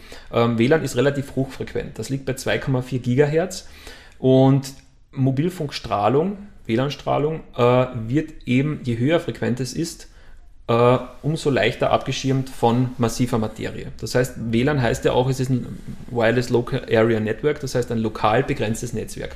Lokal begrenzt deswegen, man möchte eigentlich nur in einem gewissen Bereich jetzt in seiner eigenen Wohnung das mit Mobilfunk, also mit, mit WLAN-Strahlung versorgen. Und jeder kennt das, wenn man zwei, drei Räume weiter ist, dann ist das Signal schon wieder weg. Das heißt, teilweise muss man dann schon Verstärker einbauen. Ja, Gibt es in die Steckdose dann auch. Weil einfach die Strahlung relativ gut durch die Baumasse reduziert wird. Das heißt, ähm, ich sehe jetzt zwar an meinem Endgerät 14 Signale, aber die Strahlungsdichten liegen bei 0,00 irgendwas die sind biologisch in keiner Weise mehr relevant. Das ist irgendwo im Hintergrundbereich. Das Interessante an der Thematik ist aber, dass das Endgerät, Tablet, iPhone, Computer zeigen, zeigt trotzdem diese ganzen Netzwerke an, weil die Endgeräte mit ganz geringen Strahlungsdichten arbeiten können. Die können da immer noch problemlos Signale übertragen, Daten übertragen. Die Krux an der ganzen Sache ist ja, dass die, dass die Geräte an sich ja ganz geringe Strahlungsdichten nur brauchen würden. Und wir sind wieder beim gleichen Thema. Man muss aufdrehen, damit man die, damit man die massiven Wände durchdringt. Ja?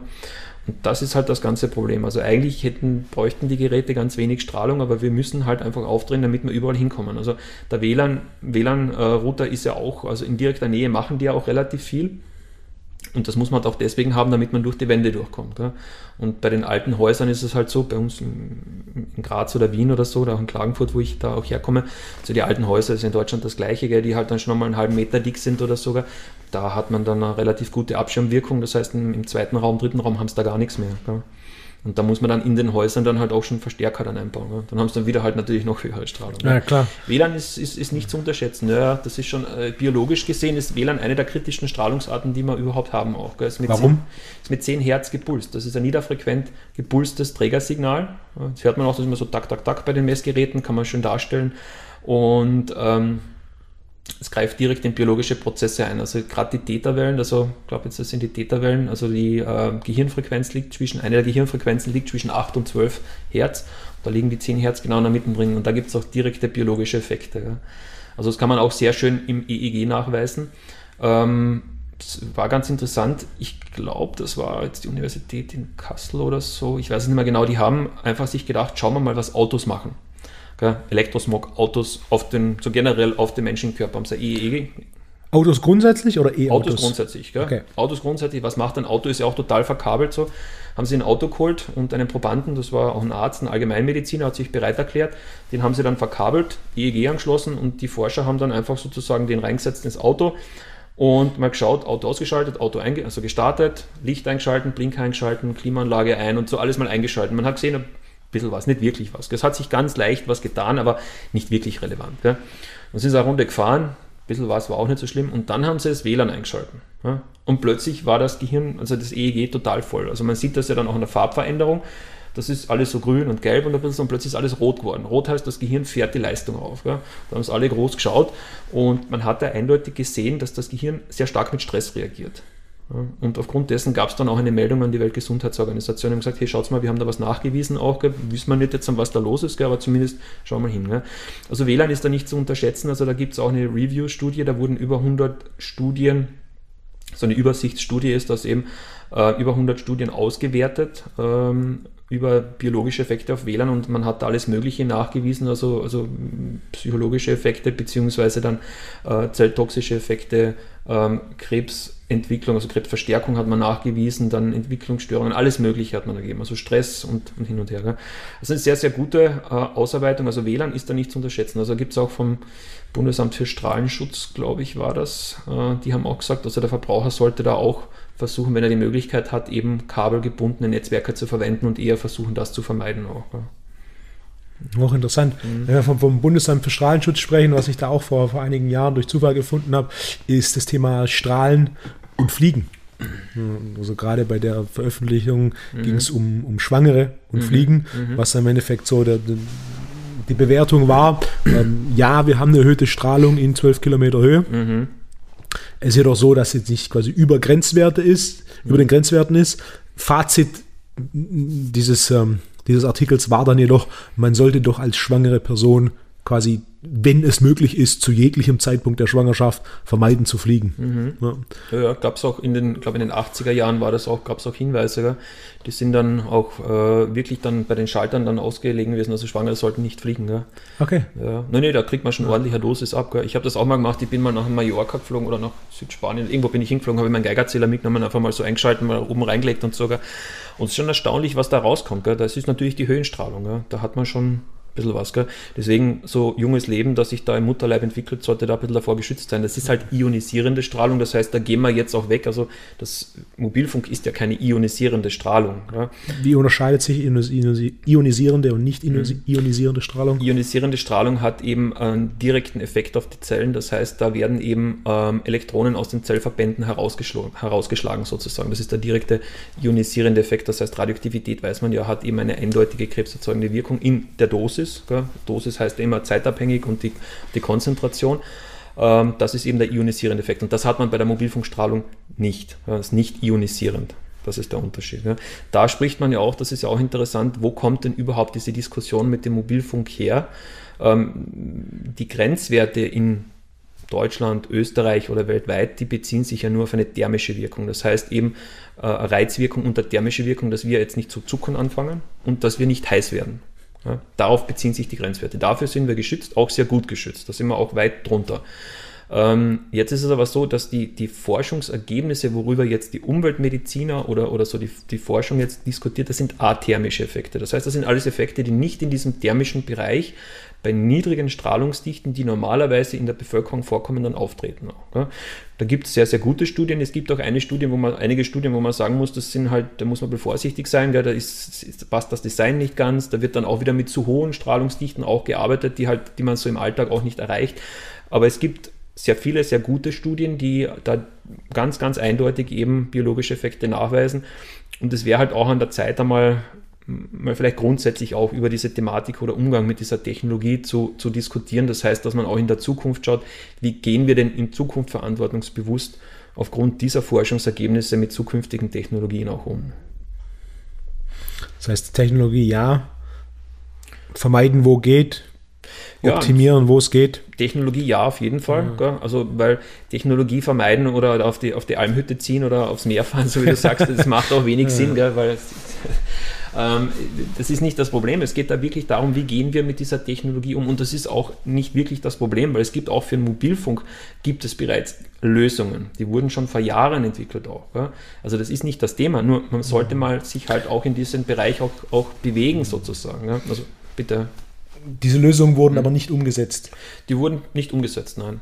Was noch das Thema ist. Ich hatte vor ein paar Folgen im Podcast äh, jemand aus der Automobilbranche zum Thema E-Mobility hat jetzt direkt mit Training und Ernährung wenig zu tun, mhm. ist aber ein hochinteressantes Thema. Mhm. Und ähm, er arbeitet für eine Firma, die eigenständig Messungen machen, Abgasmessungen. Mhm. Und seit da jetzt die ersten Dieselprobleme ähm, aufkamen, werden diese Messungen nur noch äh, von der Firma direkt durchgeführt und nicht mehr die Daten übernommen, die man von Automobilherstellern mhm. bekommt. Was ganz interessant ist, dass im letzten Jahr die neuen Diesel die gleichen Werte haben wie ein Benziner. Mhm. Das heißt, jetzt, wo man musste, hat man Technologie verbaut, die wohl auch schon länger gab, die halt etwas kostet, die mhm. dafür sorgt, dass die Abgase bei weitem nicht mehr so viel schlechter sind mhm. bei Diesel im Vergleich zu Benzin. Mhm. Was ein ähnliches Szenario wäre, wie du du sagst, wir können dieses Mobilfunkthema besser machen. Mhm. Die Technologie gibt es, sie wird aber noch nicht angewandt. Mhm. Wahrscheinlich ein Grund ist, es kostet. Ne? Ist immer ein Kostenfaktor. Klar. Zweiter Grund ist mit Sicherheit, die Notwendigkeit ist noch nicht da. Der Druck ist noch nicht da, ja. Es ist halt, wir müssen auch eins verstehen, es ist halt relativ jung kann man jetzt nicht mehr sagen, aber es ist eine neue Technologie. Ja. Und es ist so, es kommen jetzt erst diese ganzen Ergebnisse raus und jetzt diskutieren wir mal und jetzt schauen wir mal, dass wir vielleicht in Zukunft dann was ändern würden, sozusagen. Also da ist man in diesem Prozess. Es ist auch so, wenn man sich anschaut, Asbest zum Beispiel, 100 Jahre hat es gebraucht von der Erkennung des Problems, von der Asbestose bis zum definitiven Verbot. Also das ist ein ganz langer Bereich auch, ein ganz langer Zeitraum auch. Das heißt, da wird dann viel geforscht und ist, man möchte sich auch sicher sein. Aber natürlich ist dann halt eine gewisse Verzögerung da auch und ein bisschen festhalten auch an diesen Technologien hat ja viel gekostet, dass, dass man das implementiert hat, alles aufgebaut hat. Aber in Zukunft bei neuen Technologien oder, oder neuen Systementwicklungen könnte man das umsetzen. Das, das könnte man problemlos machen sogar. Ja. Welche Mhm. Welche Technologien sind es, die dieses Mobilfunkthema mhm. oder diese E-Smog-Belastung durch Mobilfunk reduzieren würden? Ähm, das ist die, die, Visible Light Communication ist das. Das ist mhm. eben auf Licht. Das wäre eben eine Alternative zu WLAN beziehungsweise zur, zur Indoor-Versorgung auch mit Mobiltelefonen. Das heißt, das hat eh das Fraunhofer Institut hat das entwickelt, soweit ich weiß.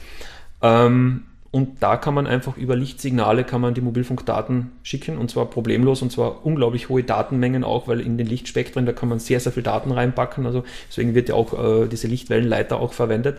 Und das heißt, da wird dann einfach über das Licht äh, in den Räumen diese Daten hin und her geschickt und man ist, man ist es ähnlich sozusagen wie mit, der, mit den alten Fernbedienungen für den Fernseher. Kennt man ja auch, man hat in diese Richtung gezielt und darüber der Fernseher ist trotzdem ausgegangen, weil das ist die Reflexion. Das heißt, über das normale Licht wird das dann hin und her reflektiert. Und wenn man dann sozusagen vom, vom Außenbereich in den Innenbereich reingeht, schaltet das Handy dann um und arbeitet nur mehr in diesem, in diesem VLC-Bereich, in diesem Visible Light. Äh, Bereich. Und das Mobiltelefon wird dann wieder so verwendet, wie es ursprünglich eigentlich auch entwickelt worden ist für den mobilen Bereich, also für wenn man draußen unterwegs ist. Und da wäre es natürlich auch sinnvoll, die Strahlungsdichten auch zu reduzieren, weil es macht halt wenig Sinn, dass man alles relativ äh, hoch mit den Strahlungsdichten fährt, weil es gibt auch Effekte auf die Natur, das hat man auch nachgewiesen, also auf Bienen zum Beispiel, Insekten gibt es da. Und jetzt halt die große Diskussion ist halt jetzt mit dem neuen 5G-Netz, das sind die Millimeterwellen, das heißt die höher frequenten Bereiche von 26 Gigahertz bis 80 Gigahertz in dem Bereich wird sein.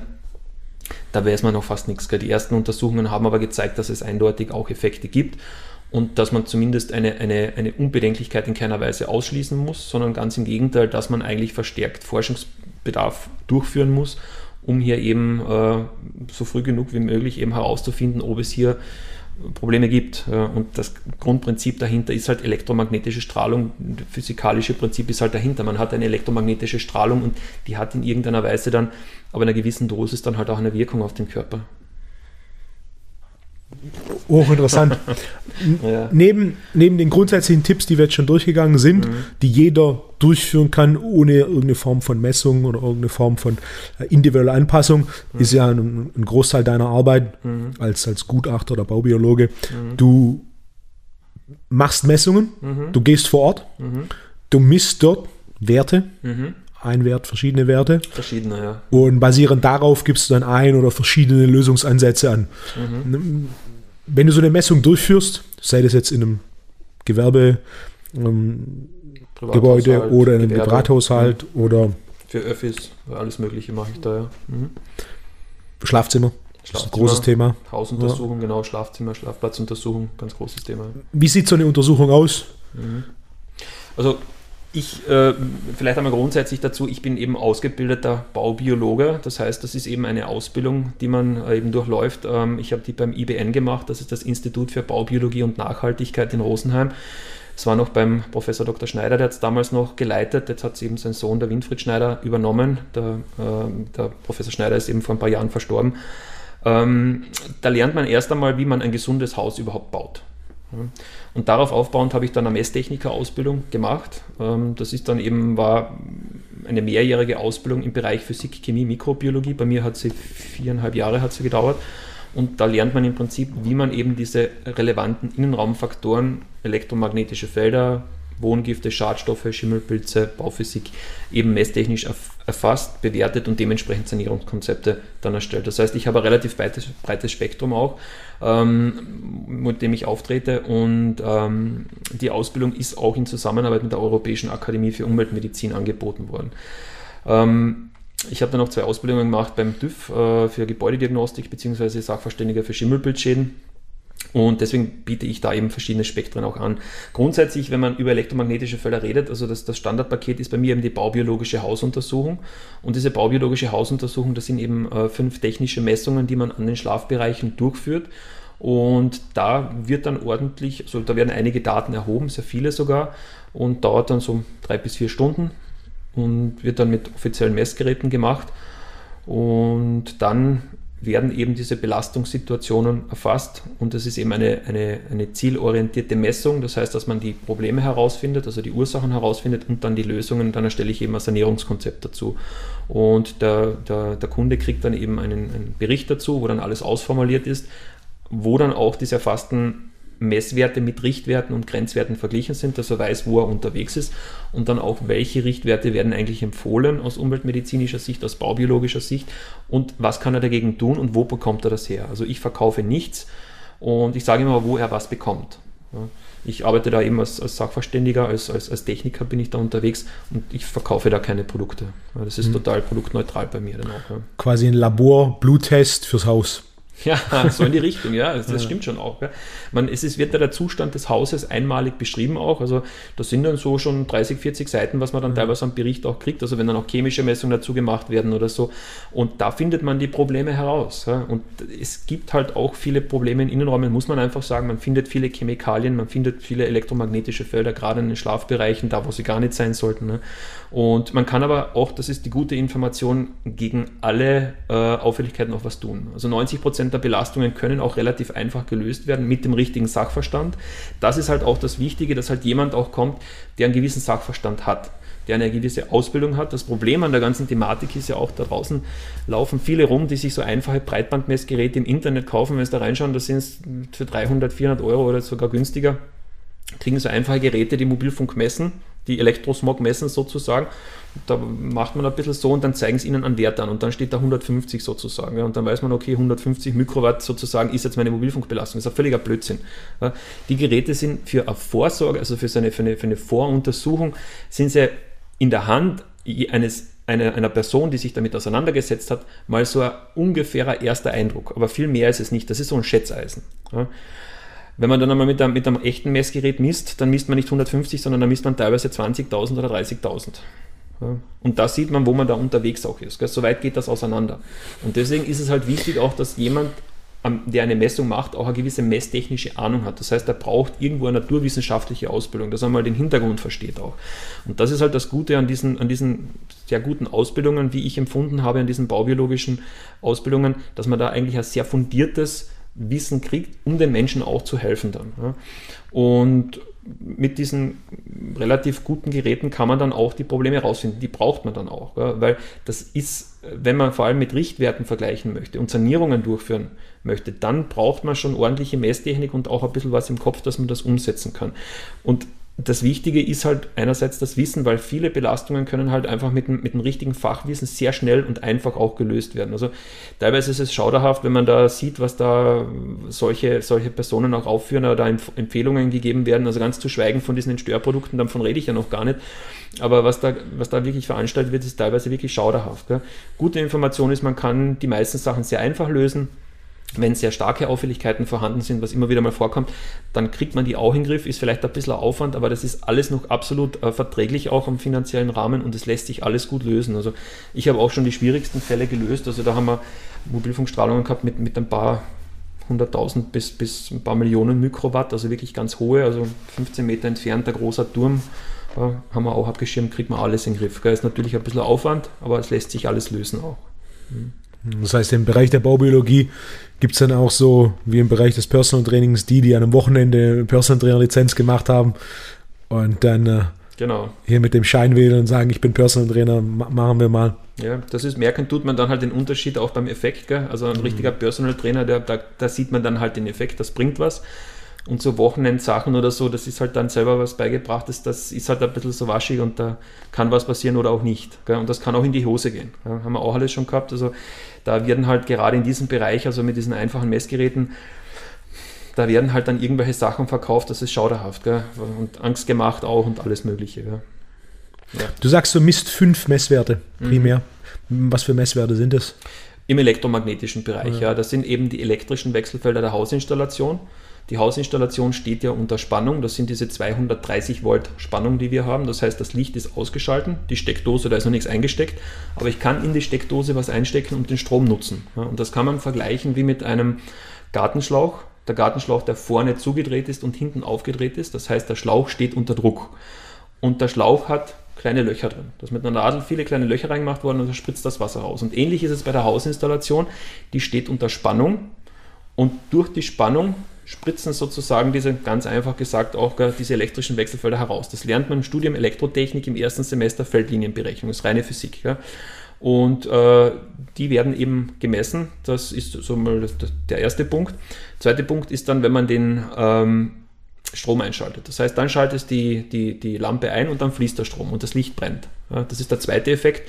Und der Strom durch flossener Leiter erzeugt ein magnetisches Wechselfeld. Das ist ein ganz klassischer Satz aus der Elektrotechnik heraus. Gell? Das heißt, durch Stromfluss entstehen magnetische Wechselfelder. Ganz typischerweise auch kennt man das bei Hochspannungsleitungen. Gell? Jeder weiß, große Hochspannungsleitung, da surmt schon so drunter, da weiß man schon, da ist irgendwas. Gell? Und die werden auch gemessen. Ähm, da machen wir zwei Messverfahren. Einmal eine momentane Messung. Da gehe ich mit dem Gerät dann über in den Räumen herum oder über das Bett und da werden Quellen gesucht. Also gibt es in dem Bereich jetzt eine Quelle. Und das Interessante ist, ähm, diese magnetischen Wechselfelder sind zeitlich abhängig. Das heißt, da muss man immer Langzeitaufzeichnungen machen. Weil wenn man E-Herd einschaltet, dann fließt viel Strom. Ja, wenn man ausschaltet, fließt keiner mehr. Das heißt, da gibt es dann eben diese zeitliche Abhängigkeit, das kann sehr unterschiedlich sein und vor allem, wenn es Nachtspeicheröfen gibt oder Boiler, die laden nur in der Nacht und wenn ich am Tag messe und ich sehe da nichts, dann kann ich sagen, es ist keine Auffälligkeit. In der Nacht habe ich aber eine große Auffälligkeit. Das habe ich auch immer wieder, wenn Fehler in der Elektroinstallation auftreten oder wenn eben auch im gesamten Wohngebiet ähm, falsche Verschaltungen von den Hauszuleitungen vorhanden sind. Deswegen muss man da immer Langzeitaufzeichnungen machen. Es geht auch ganz einfach. So ein kleines Kastel wird dann ausgelegt, bleibt da liegen für drei Tage, drei bis sieben Tage machen wir das. Und dann kann man das schön auswerten, sieht man dann, wie der Stromverbrauch dann ist, beziehungsweise wie diese magnetischen Wechselfelder auftreten.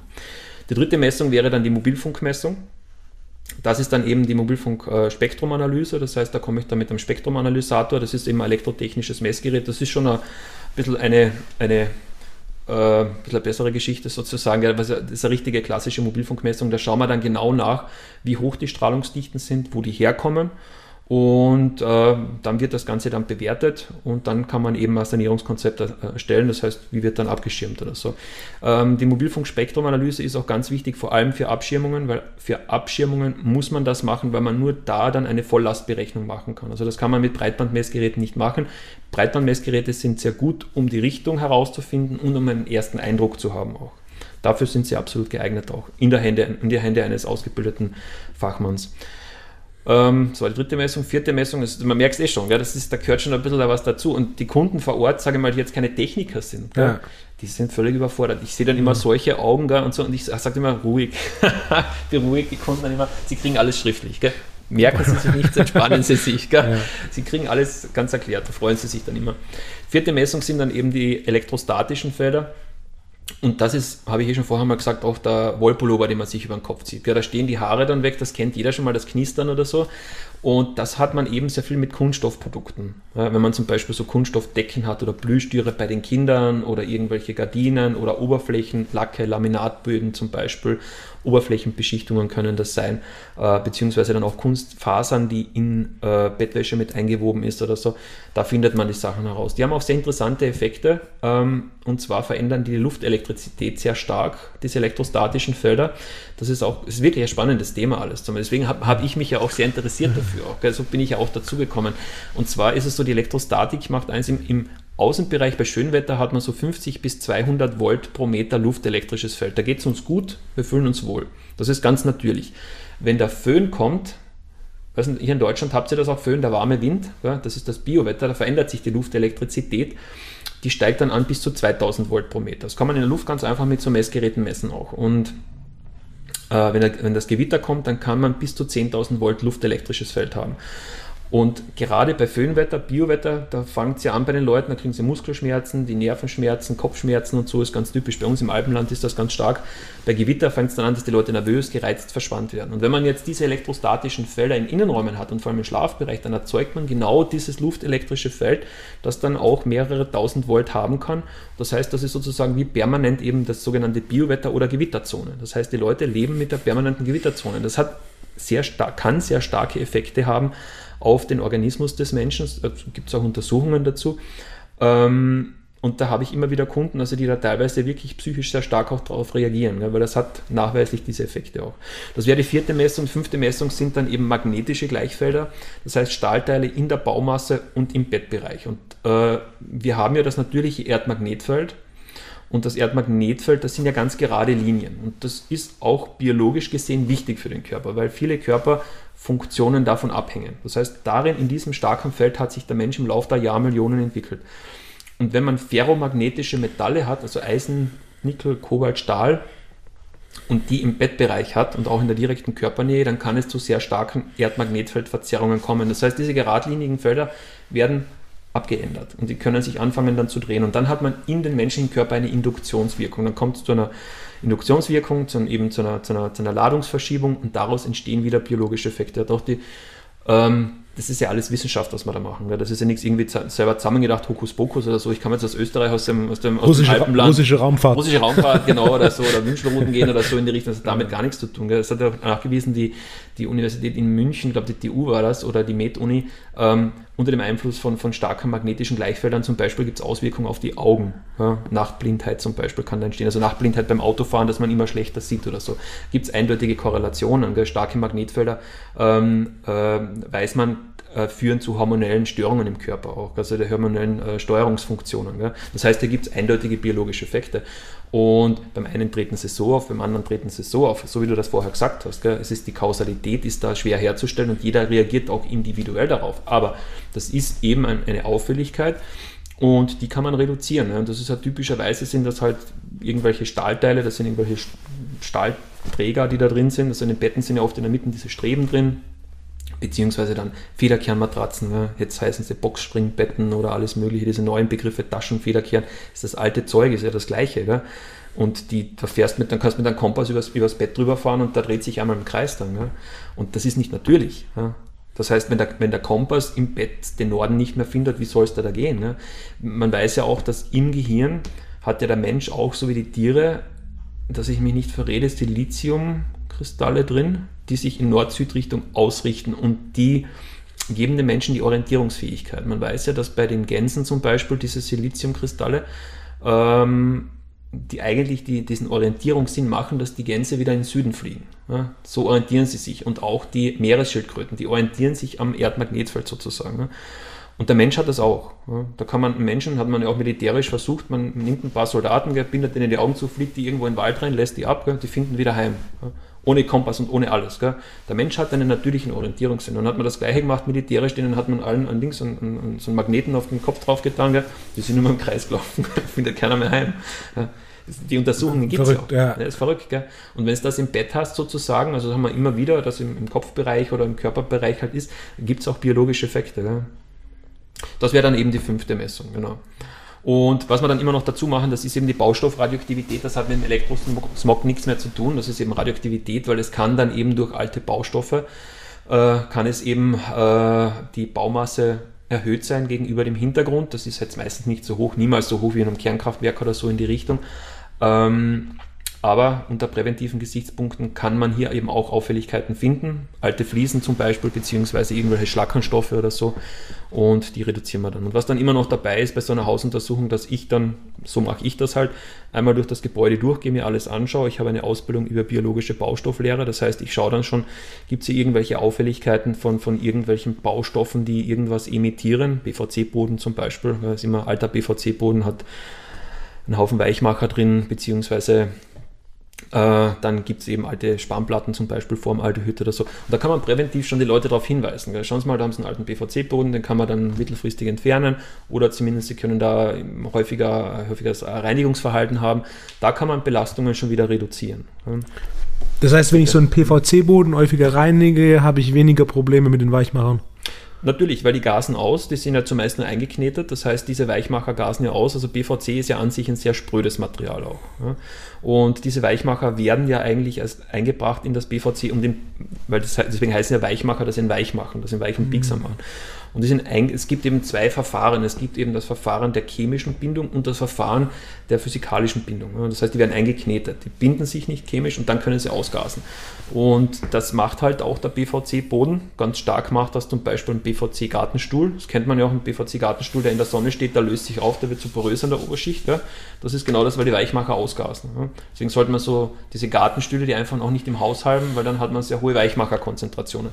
Und der BVC-Boden macht das auch. Und dann hat man natürlich diese alten Weichmacher, die mittlerweile alles, alles sehr bedenklich und als endokrine Disruptoren eingestuft sind. Das sind eben diese hormonell wirksamen Substanzen in den Innenräumen. Die atmet man ein, die binden sich an den Stäuben, haften sich an den Stäuben und über die Stäube bringen die dann in die Atemwege und gehen dann sehr tief dann auch in die, gerade die Feinstäube, in die Lungenbläschen über und können dann auch in dieser feinen Membran in den Lungenbläschen in den Blutstrom übergehen. Das heißt, Feinstäube übernehmen in Innenräumen da auch eine gewisse Trägerfunktion. Das heißt, die tragen chemische Substanzen dann auch in bringen die erst dann eigentlich in die, in die, in die Atemwege hinein. Ja. Vor allem auch bei den feinen Feinstauben ist ganz ein interessantes Thema auch. Also man weiß, dass in dem Feinstaub, in der feinen Fraktion bis zu 60-fach höhere Konzentration von Schadstoffen vorhanden ist. Ja, warum höhere Oberfläche? Ja, da bindet sich das mehr zusammen auch. Ja. Genau. Also das ist auch ein Punkt, also da gehe ich dann immer durch das Gebäude durch, schaue mir das an und dann auch gibt es irgendwelche auffälligen, äh, bauphysikalischen Auffälligkeiten, Schimmelpilze zum Beispiel in diese Richtung was ich auch immer wieder bei den, bei den Hausuntersuchungen empfehle, oder das ist praktisch bei jeder Hausuntersuchung, das ist eine sogenannte Feinreinigung. Das ist eben mit Luftreinigern und einer, einer ganz speziellen Anleitung, wie man das umsetzt. Da werden eben diese angereicherten Substanzen dann auch und Feinstäube dann entfernt.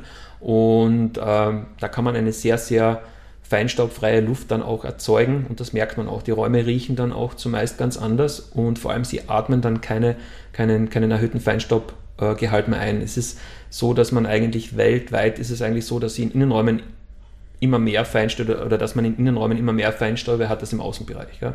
Diese ganze Thematik mit Feinstaub, das ist natürlich sehr relevant im Außenbereich. Ich komme aus wir sind auch gerade in Stuttgart. Ja, das Thema genau. Feinstaub. Thema Feinstaub ist ein großes, genau, das mhm. ist es auch.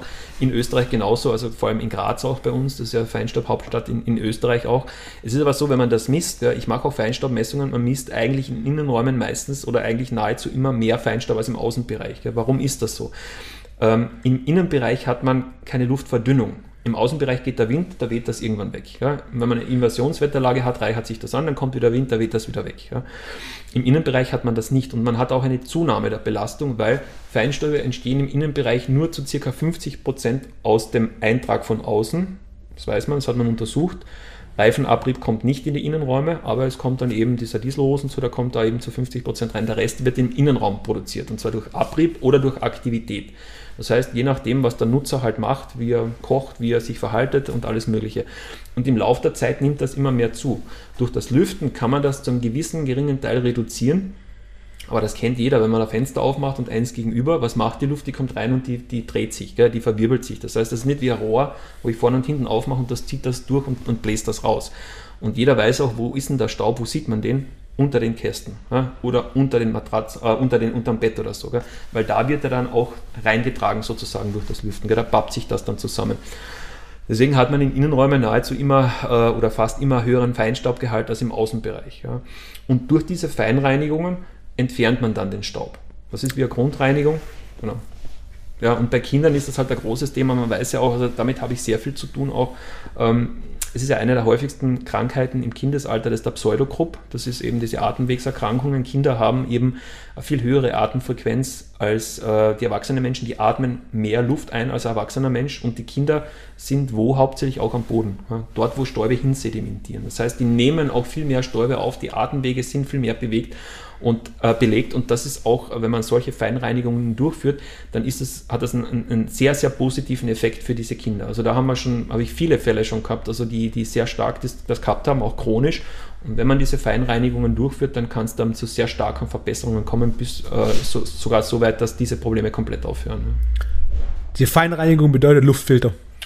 Das ist eine Luftfilterung, genau. Feinreinigung heißt, das ist eben so ein, so ein Luftreiniger mit HEPA-Filter. HEPA heißt eben hocheffizient partikelabsorbierend bis zu mittlerweile die neuen Filter sogar bis zu 20 Nanometer. Also das ist ganz, ganz klein äh, filtern die das zu 95, 99,5 Prozent aus der Atemluft. Dann, genau.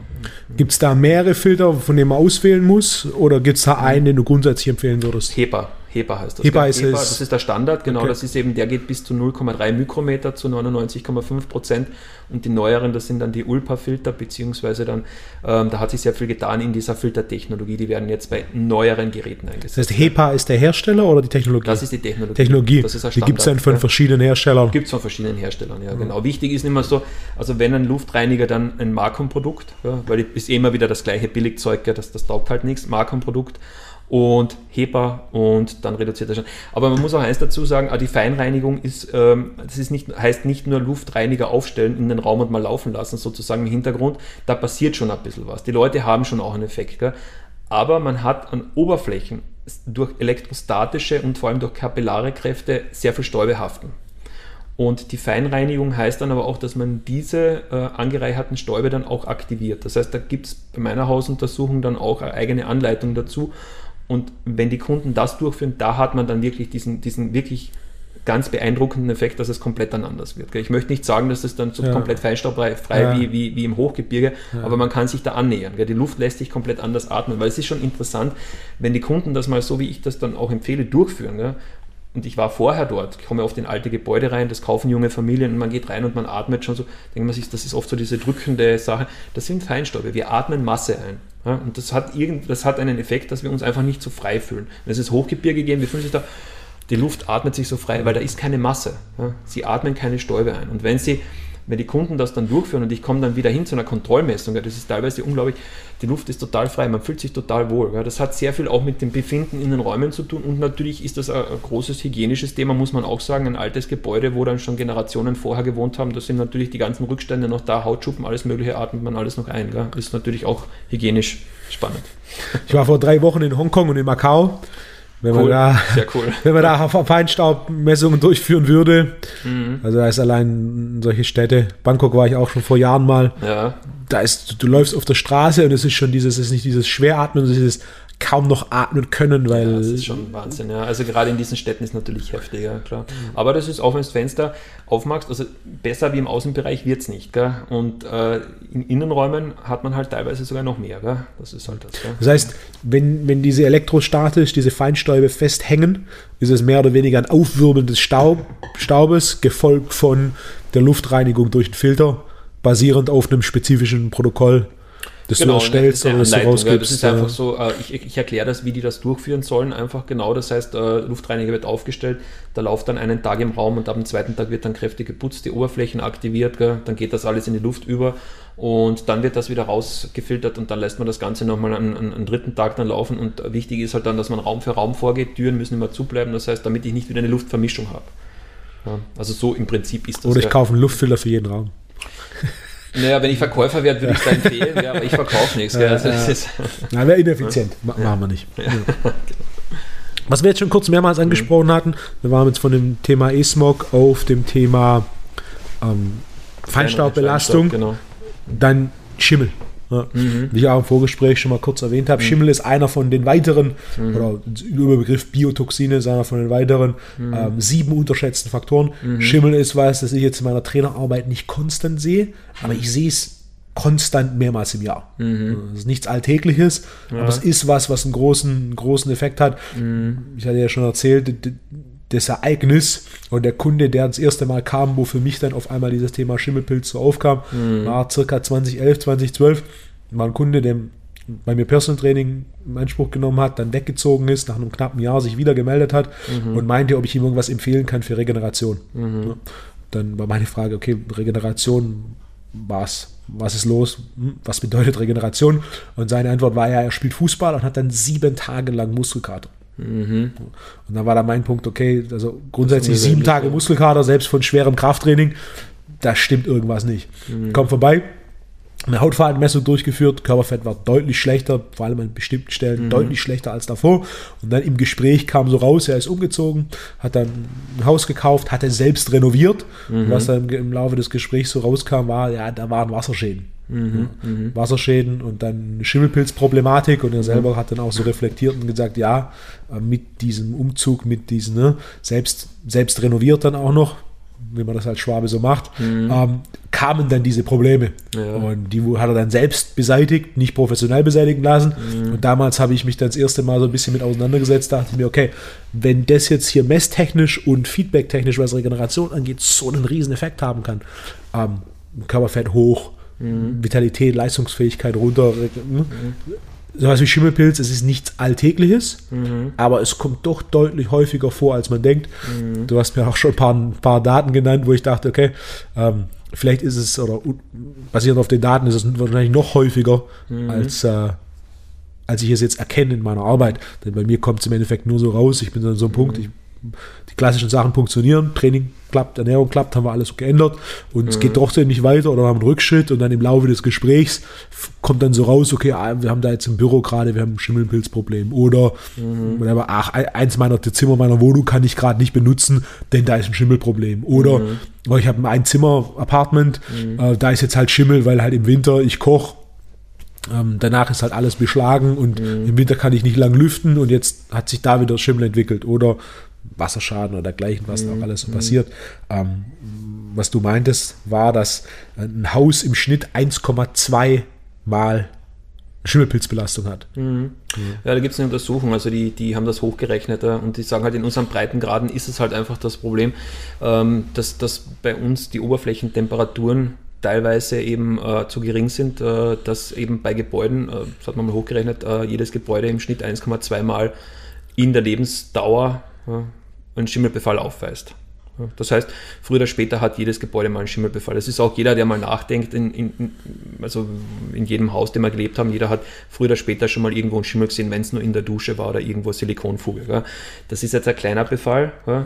Wenn aber Silikonflugen über längere Zeit und dann größere Stellen haben, gell, dann ist das schon auch, kann das schon auch ein gewisser Befall dann auch sein. Man muss das nicht übertreiben. Was halt häufig auftritt, ist bei Fenstern zum Beispiel auch die Silikonfugen. Und äh, das ist eigentlich heutzutage mit den neuen Gebäuden, Wärmeschutz zum Beispiel, gell, ist das natürlich ein anderes Thema. Gell, aber das ist, hat alles so ein bisschen mit, dieser, mit unserem Altbestand auch zu tun. Gell. Und vor allem auch äh, interessant wird es ja dann natürlich auch, wenn Altbestand saniert wird. Äh, was machen die Leute zuerst? Was geht schnell? Fenstertausch. Und das ist so, nach Statistik ist es so, dass der häufigste Bauschaden überhaupt Schimmelbefall nach Fenstertausch im Bestandsbau ist, weil die Bauphysik verändert wird. Das heißt, ein Gebäude, das eigentlich von mir aus aus den 70er, 60er, 80er Jahren ist, äh, wird mit neuen hochdämmenden und hochdichten Fenstern ausgerüstet. Das kann man sich vorstellen, das ist wie ein Kochtopf, der einen, dicken, einen dichten Deckel draufkriegt. Was passiert denn mit dem Wasserdampf? Der bleibt innen. Und der kondensiert oder erzeugt eben erhöhte Oberflächenfeuchten an den kühlen Stellen. Das ist dann irgendwo, normalerweise dann irgendwo in der Raumecke oder sonst in der Fensterleibung. Und weil eben das, das Fenster schon einen höheren dämmenden Wert hat dann als die, als die, als die Baumasse. Da verschiebt sich dann und das Gebäude wird abgedichtet. Und äh, deswegen kann das dann entstehen. Also da, da gibt es schon, schon erstaunliche Effekte dann auch bei den Sanierungen. Also habe ich sehr viel damit zu tun. Also da bin ich dann in ganz typischer Weise von, von, von November bis so circa in Mai rein bin ich da immer unterwegs. Das ist Schimmelsaison ist es dann. Gell. Fängt dann immer so, in, wenn die ersten kalten Tage kommen, fängt es dann an und das geht dann eben so bis in den, in den späten Frühjahr dann rein, weil das sind so die Leute, die dann immer noch den Rest dann immer noch irgendwie so, so abwischen oder wegputzen. Ähm, das heißt, der Schimmelbefall, der tritt, so wie du sagst, oder wie ich das auch erwähnt habe, also deutlich häufiger auf, als wir das eigentlich vermuten. Und äh, der kann natürlich dann in Innenräumen natürlich eine gewisse Belastung darstellen. Grundsätzlich ist es so, dass der Mensch eine hohe Resistenz gegenüber Mikroorganismen, gegen Schimmelpilze hat. Ja. Problem ist aber, wenn äh, Schimmelbefall in Innenräumen über längere Zeit auftritt und auch die Artenvielfalt sich unterscheidet von der im Außenbereich. Das heißt, wir haben ja im Außenbereich immer und überall Schimmelpilze. Das ist die Natur, die atmen wir ein und die wirkt auch auf uns. Schimmelpilze grundsätzlich sind sogenannte Destruenten, das heißt, die, das sind die Zerstörer. Die bauen totes, totes organisches Material ab und bilden damit eigentlich die, die Nahrungsgrundlage für Pflanzen, weil sie das wieder zerstören, äh, dieses tote organische Material und dann eben Nährstoffe produzieren. Und äh, jetzt atmen wir die ein und dann möchten die uns abbauen, die möchten uns zerstören. Ja? Und dann fährt aber das Immunsystem rauf sozusagen und, und, und räumt das weg. Ja? Und das ist ein Training fürs Immunsystem. Wenn wir das nicht hätten, dann würde das Immunsystem sozusagen immer lascher werden. Ja?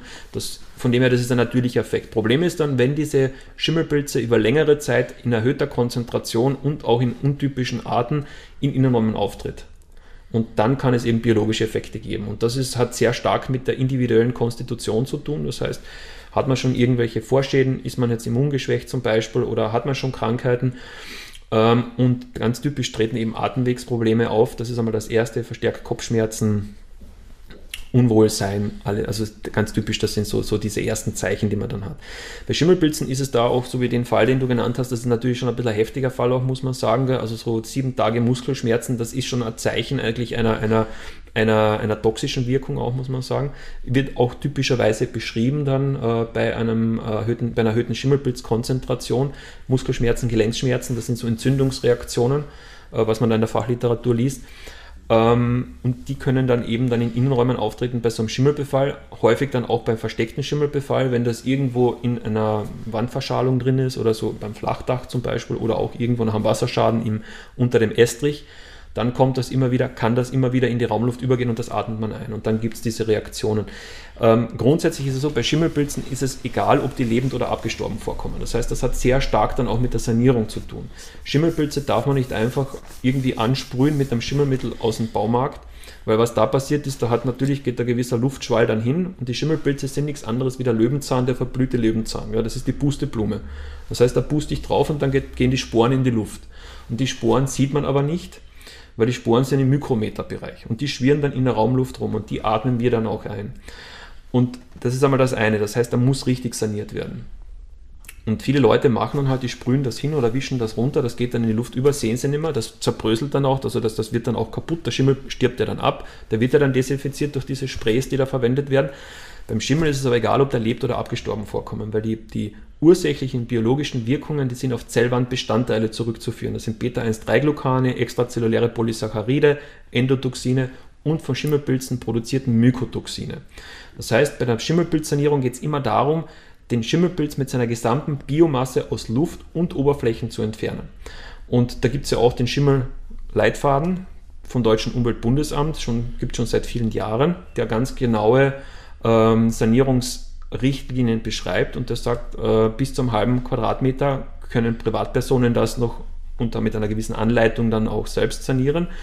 Besser wäre es also eigentlich nur bis, bis 20 Quadratzentimeter. 20 Quadratzentimeter bis einen halben Quadratmeter sollte das so Fachfirma machen und ab einem halben Quadratmeter nur eine Spezialfirma. Weil man sich da sehr hohen Konzentrationen von Mikroorganismen aussetzt und das kann dann auch zu verstärkten gesundheitlichen Effekten führen, vor allem auch zu direkten äh, toxischen Effekten. Da, da kommt es dann so zu, zu Überreaktionen des Immunsystems. Ich, Immunsystems. Ich habe da mal eine Kundin gehabt, das war sogar Sportlehrerin, also eine sehr gesunde Dame auch, die hat da so einen Quadratmeter Schimmel selber weggeputzt. Hat sie mal erzählt, so runtergewaschen halt sozusagen. Und dann ist sie Fahrrad fahren gegangen, hat sie allergische Schockreaktion gehabt, ist ohnmächtig worden, ist mit dem Fahrrad umgefallen und mit dem Kopf auf die Bordsteinkante.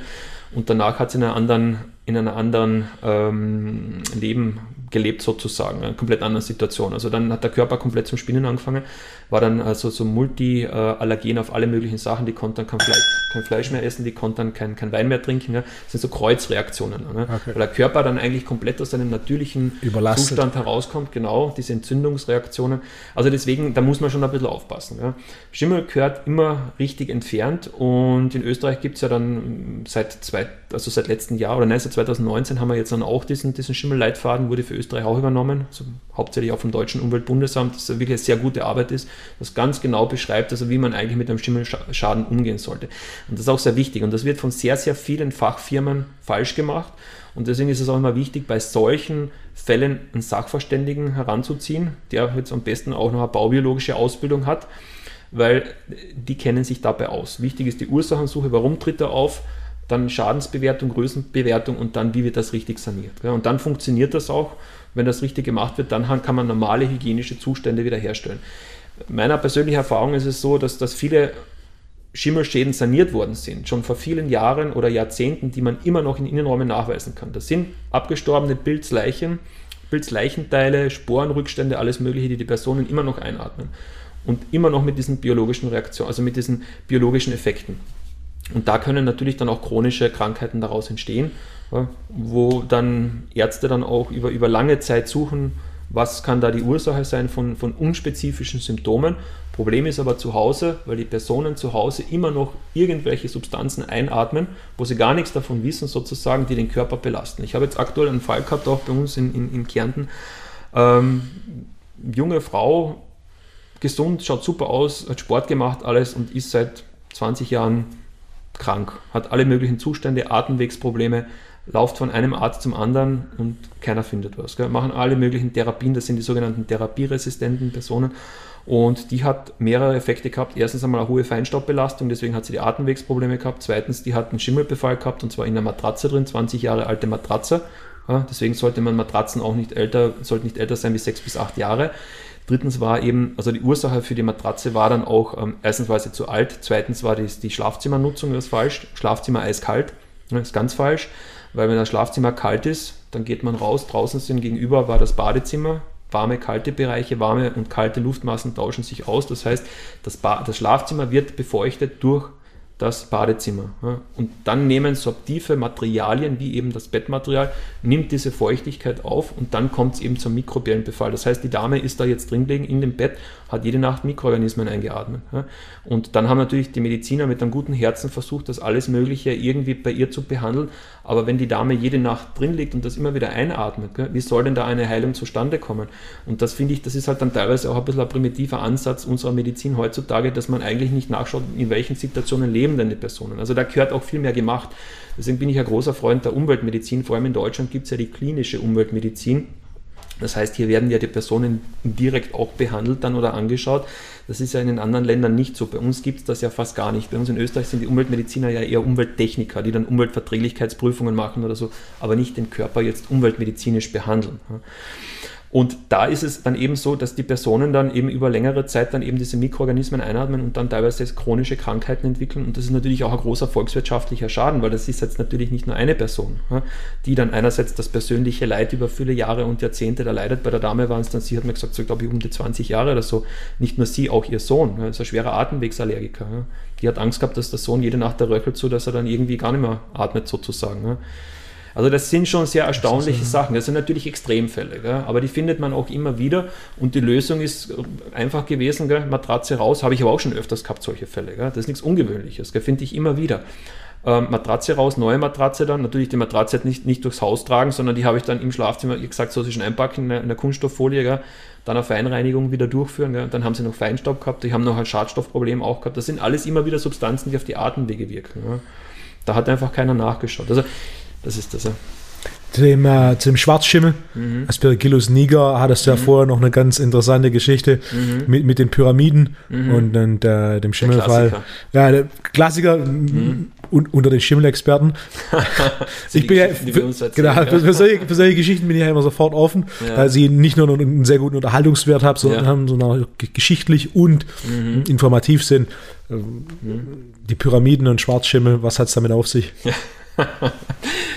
genau. Naja, es ist ganz interessant. Also der, der Schwarzschimmel ist das sogenannte Aspergillus niger. Also grundsätzlich heißt das nicht, also wenn man jetzt in Innenräumen Schwarzschimmel hat, das kennt man immer wieder, oh, ich habe den schwarzen Schimmel, der weiße ist, ist nicht so schlimm wie der schwarze mhm. sozusagen. Stimmt nicht. Gell? Also es hat grundsätzlich damit zu tun, Schimmelpilze färben sich auch sehr stark nach dem Substrat. Das heißt, was der Schimmelpilz jetzt an, äh, vor Ort dann abbauen kann sozusagen. Gell? Also man kann nicht sagen, dass der weiße Schimmel besser ist wie der schwarze, stimmt nicht.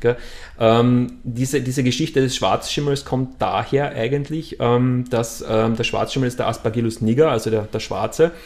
Ähm, da, als man äh, das, das, das Grab des Tutanchamuns geöffnet hat, das war irgendwann in den 20er Jahren, soweit ich weiß. Ich kann jetzt ungefähr in diesem Zeitraum. Ähm, da war es ganz interessant, da ist ja auf dem Eingang, als dann drauf gestanden, wer das öffnet, der wird verflucht sein und alles Mögliche. Und da haben die Wissenschaftler das geöffnet Und da sind dann, ist es dann wirklich zu Todesfällen gekommen, zu schweren gesundheitlichen Problemen. Das sind von diesen, ich weiß nicht mehr wie viel, ich kann es nicht mehr ungefähr sagen, von diesen zig Wissenschaftlern sind da einige gestorben, wirklich gestorben und andere haben sehr, sehr starke gesundheitliche Effekte gehabt. Also die waren wirklich sehr schwer krank. Gell? Und alle haben gesagt, huhu, gell?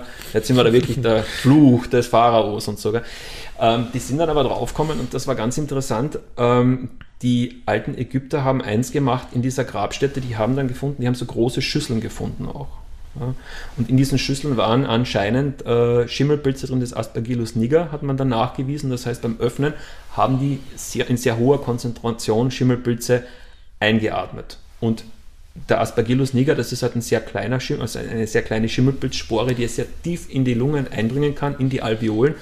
Und die kann auch diese Aspergillose äh, erzeugen. Das heißt, da fangen die Lungen an zu verschimmeln. das ist eben sehr gefürchtet. Das, bei einer normalen Bevölkerung passiert das nicht. Das kann nur bei sehr hoher Konzentration kann das passieren. dass der sich da, weil normalerweise räumt das das Immunsystem immer wieder weg. Und da ist das anscheinend passiert. das heißt, die, die Ägypter haben da anscheinend wirklich diese Schalen aufgestellt mit, mit diesen Schimmelsporen drin als biologische Waffe. Das heißt, wer das öffnet, Grabräuber, der atmet das ein und die sterben dann daran auch. Das ist ja dann auch passiert, da sind einige dran gestorben auch. Und äh, das ist die Geschichte des Tutanchamuns, gell? Das ist das Pharaos, gell? Was ja interessant ist, dass sie dann vor zweieinhalbtausend Jahren imstande waren, in irgendeiner Form, müssen sie ja den Schimmelpilz kultivieren. Dann müssen sie ja in irgendeiner Form zumindest in kleiner Variante forschen, um quasi ganz nah nachzuweisen, okay, mhm. dieser Schimmelpilz sorgt ja. für Probleme. Und dann mhm. so weit zu denken, zu sagen, mhm. okay, das ist quasi der, mhm. der Wächter des Grabs. Ja, die war nicht, nicht blöd früher. Also man findet auch in der Bibel Stellen, über, wo über Schimmel geschrieben wird, im Levitikus 14 Strich irgendwas. Ich habe es bei meinen Vorträgen immer noch nicht, merke meine Zahlen nicht so, was das ist. Ähm, und zwar steht da drin, ähm, wenn der, das Haus einen Ausschlag aufweist, der grünlich, gelblich oder sonst irgendwas ist, dann soll man den üblen Stein herauslösen und ihn vor die Stadtmauern bringen, die Wand wieder verputzen sozusagen. Wenn der üble Befall wieder auftritt, dann soll man das ganze Haus niederreißen, denn übler Aussatz befindet sich an dem Haus sozusagen. Das, da geht es um Schimmel. Gell? Das ja. war eine alte Schimmelsanierung. Das ist auch, wie alt ist die Bibel? Gell? Kann man jetzt sagen. Ja. Im Alten Testament steht das drin. Gell? Ist ganz erstaunlich. Das, die haben halt damals auch die Bauphysik nicht ganz verstanden, sozusagen. Gell? Heutzutage verstehen wir es ein bisschen mehr. Da reißen wir die Häuser nicht ab. Da wissen wir halt, okay, da gibt es halt eine feuchte Wand sozusagen. Die müssen wir trockenlegen. Gell? Ja. Aber die haben damals schon gewusst, dass eben dieser Aussatz, der böse Aussatz sozusagen, der hat eine gesundheitliche Wirkung. Und die haben das schon festgestellt. Und anscheinend haben die das dann auch eingesetzt, wie auch immer die das gemacht haben. Gibt es auch andere Aussagen, dass es da andere Effekte noch gab, ja, aber eines weiß man eben, dass es damals eben das Aspergillus niger dann aufgetreten ist, der Schwarzschimmer. Da kommt eigentlich die Geschichte her. Gell?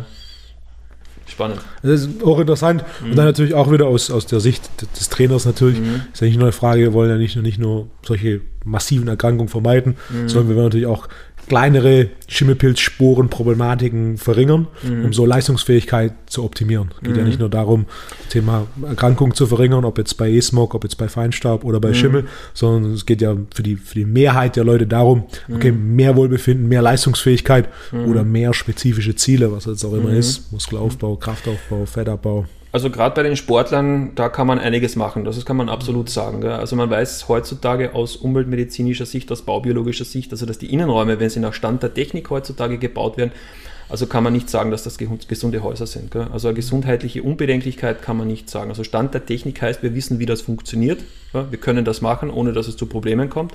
Aber eine gesundheitliche Unbedenklichkeit ist in keiner Weise gegeben. Ne?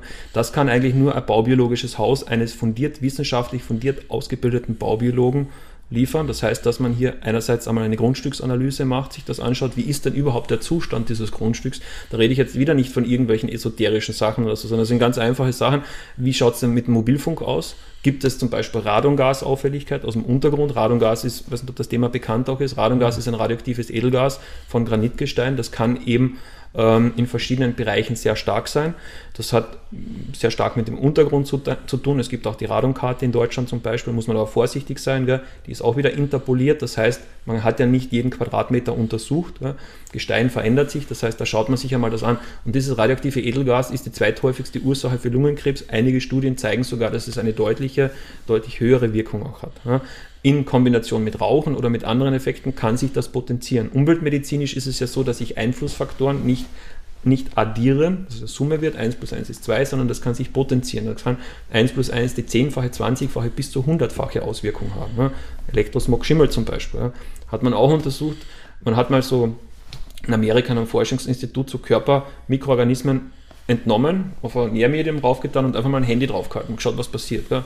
Ganz spannend, was die Mikroorganismen machen, die haben bis zu 600-fach mehr Mykotoxine abgegeben. Ja. Die reagieren drauf. Ja. Wie reagieren die drauf? Die, die sagen, wie, wie kann man sich wehren durch Toxine? Und jetzt, wenn die Menschen Probleme haben mit Mikroorganismen, also Schimmelpilze und dann Elektrosmog, dann heißt, da im Körper wird permanent sehr stark, werden Toxine produziert. Deswegen geht es den Leuten auch so schlecht und teilweise. Das sind so die Zusammenhänge. Ähm, und deswegen bei Grundstücksuntersuchungen schaut man sich erst einmal den Zustand an und dann kann man das ganze Gebäude durchsprechen äh, über die verwendeten Baumaterialien, Ausbaustoffe, auch Haustechnik zum Beispiel, Elektrotechnik, Sanitärtechnik, diese ganzen Sachen. Und dann potenzielle Risiken, die man heutzutage weiß, vermeiden und somit dann auch ein gesundes Haus dann erstellen. Und das heißt auch nicht, dass das irgendwie spezielle Bauprodukte sind, die man nur ganz schwer kriegt oder dass das irgendwas ist, sondern das sind alles am Markt vorhandene und auch baurechtlich zugelassene Produkte. Das heißt, da wird einfach nur intelligent ausgewählt. Das ist ja die ganze Geschichte daran. Verkaufen, verkauft wird einem heutzutage ja alles. Ein großes Thema ist zum Beispiel auch äh, so Dispersionsfarben. Dispersionsfarben heutzutage sind ja alle wasserbasiert. Wir haben ja keine, keine Lösemittelfarben mehr sozusagen, so wie früher. Jetzt ist alles wasserlöslich. Was macht Wasser und Kunststoff in einer Dispersionsfarbe, auch in einer hochwertigen Dispersionsfarbe? Das verkeimt. So, jetzt muss man Biozide einfügen, damit das im Gebinde nicht verkeimt. Das sind die sogenannten Topfkonservierer. Jetzt kauft man sich eine hochwertige Dispersionsfarbe beim Maler oder auch im Baumarkt, wenn man eine hochwertige bekommt, streicht die an und dann streicht man Biozide in die Innenräume. Das sind sogenannte Isothiazolinone, das sind die zurzeit stärksten Kontaktallergene, die am Markt überhaupt vorhanden sind. Da wurden ganze Häuser wieder rückgebaut. Ich hatte mittlerweile dreimal den Fall, dass ein gesamtes Haus, die gesamte Farbe wieder rückgebaut worden ist. Das ist wieder runtergekratzt worden. Das kann auch in Bodenklebern drin sein. In Berlin ist eine ganze Schule wieder rückgebaut worden, weil die Kinder nicht mehr reingegangen sind. Die haben gestreikt, weil es zu so starken Atemwegsreizungen gekommen ist. Und solche Sachen werden vermieden. Das heißt, es werden dann die schadstofffreien Produkte ausgewählt. Das ist eben bei dieser Beratung. Und das Interessante ist, diese schadstofffreien Produkte kosten gar, nicht, gar nichts mehr, sondern die kosten den gleichen Preis, weil die heutzutage auch schon mehr gekauft werden. Das heißt, wo mehr gekauft wird, ist mehr Nachfrage, es wird mehr produziert, dadurch sinkt der Preis. So wie vor 20, 30 Jahren, wie das war, dass man gesagt hat, biologisches Bauen ist so teuer, das stimmt auch nicht mehr. Das hat man auch untersucht und zwar ähm, ich weiß nicht mehr genau, wo das war, das war, glaube ich, eh sogar in Graz war das.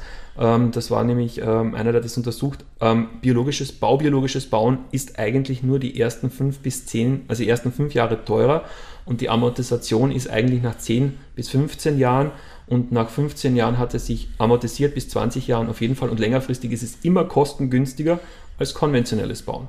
Das ist quasi wie eine gesunde Ernährung oder eine, je nachdem, wie man gesunde Ernährung mhm. definiert, oder eine Ernährung basierend auf unverarbeitenden Lebensmitteln mhm. mit qualitativ hochwertiger Herkunft im Vergleich zur ne, Ernährung Beispiel, basierend genau. auf verarbeiteten Lebensmitteln mhm. mit qualitativ niedrigerer genau. Herkunft oder Zustand. Ja, genau, das ist da ähnlich, genau.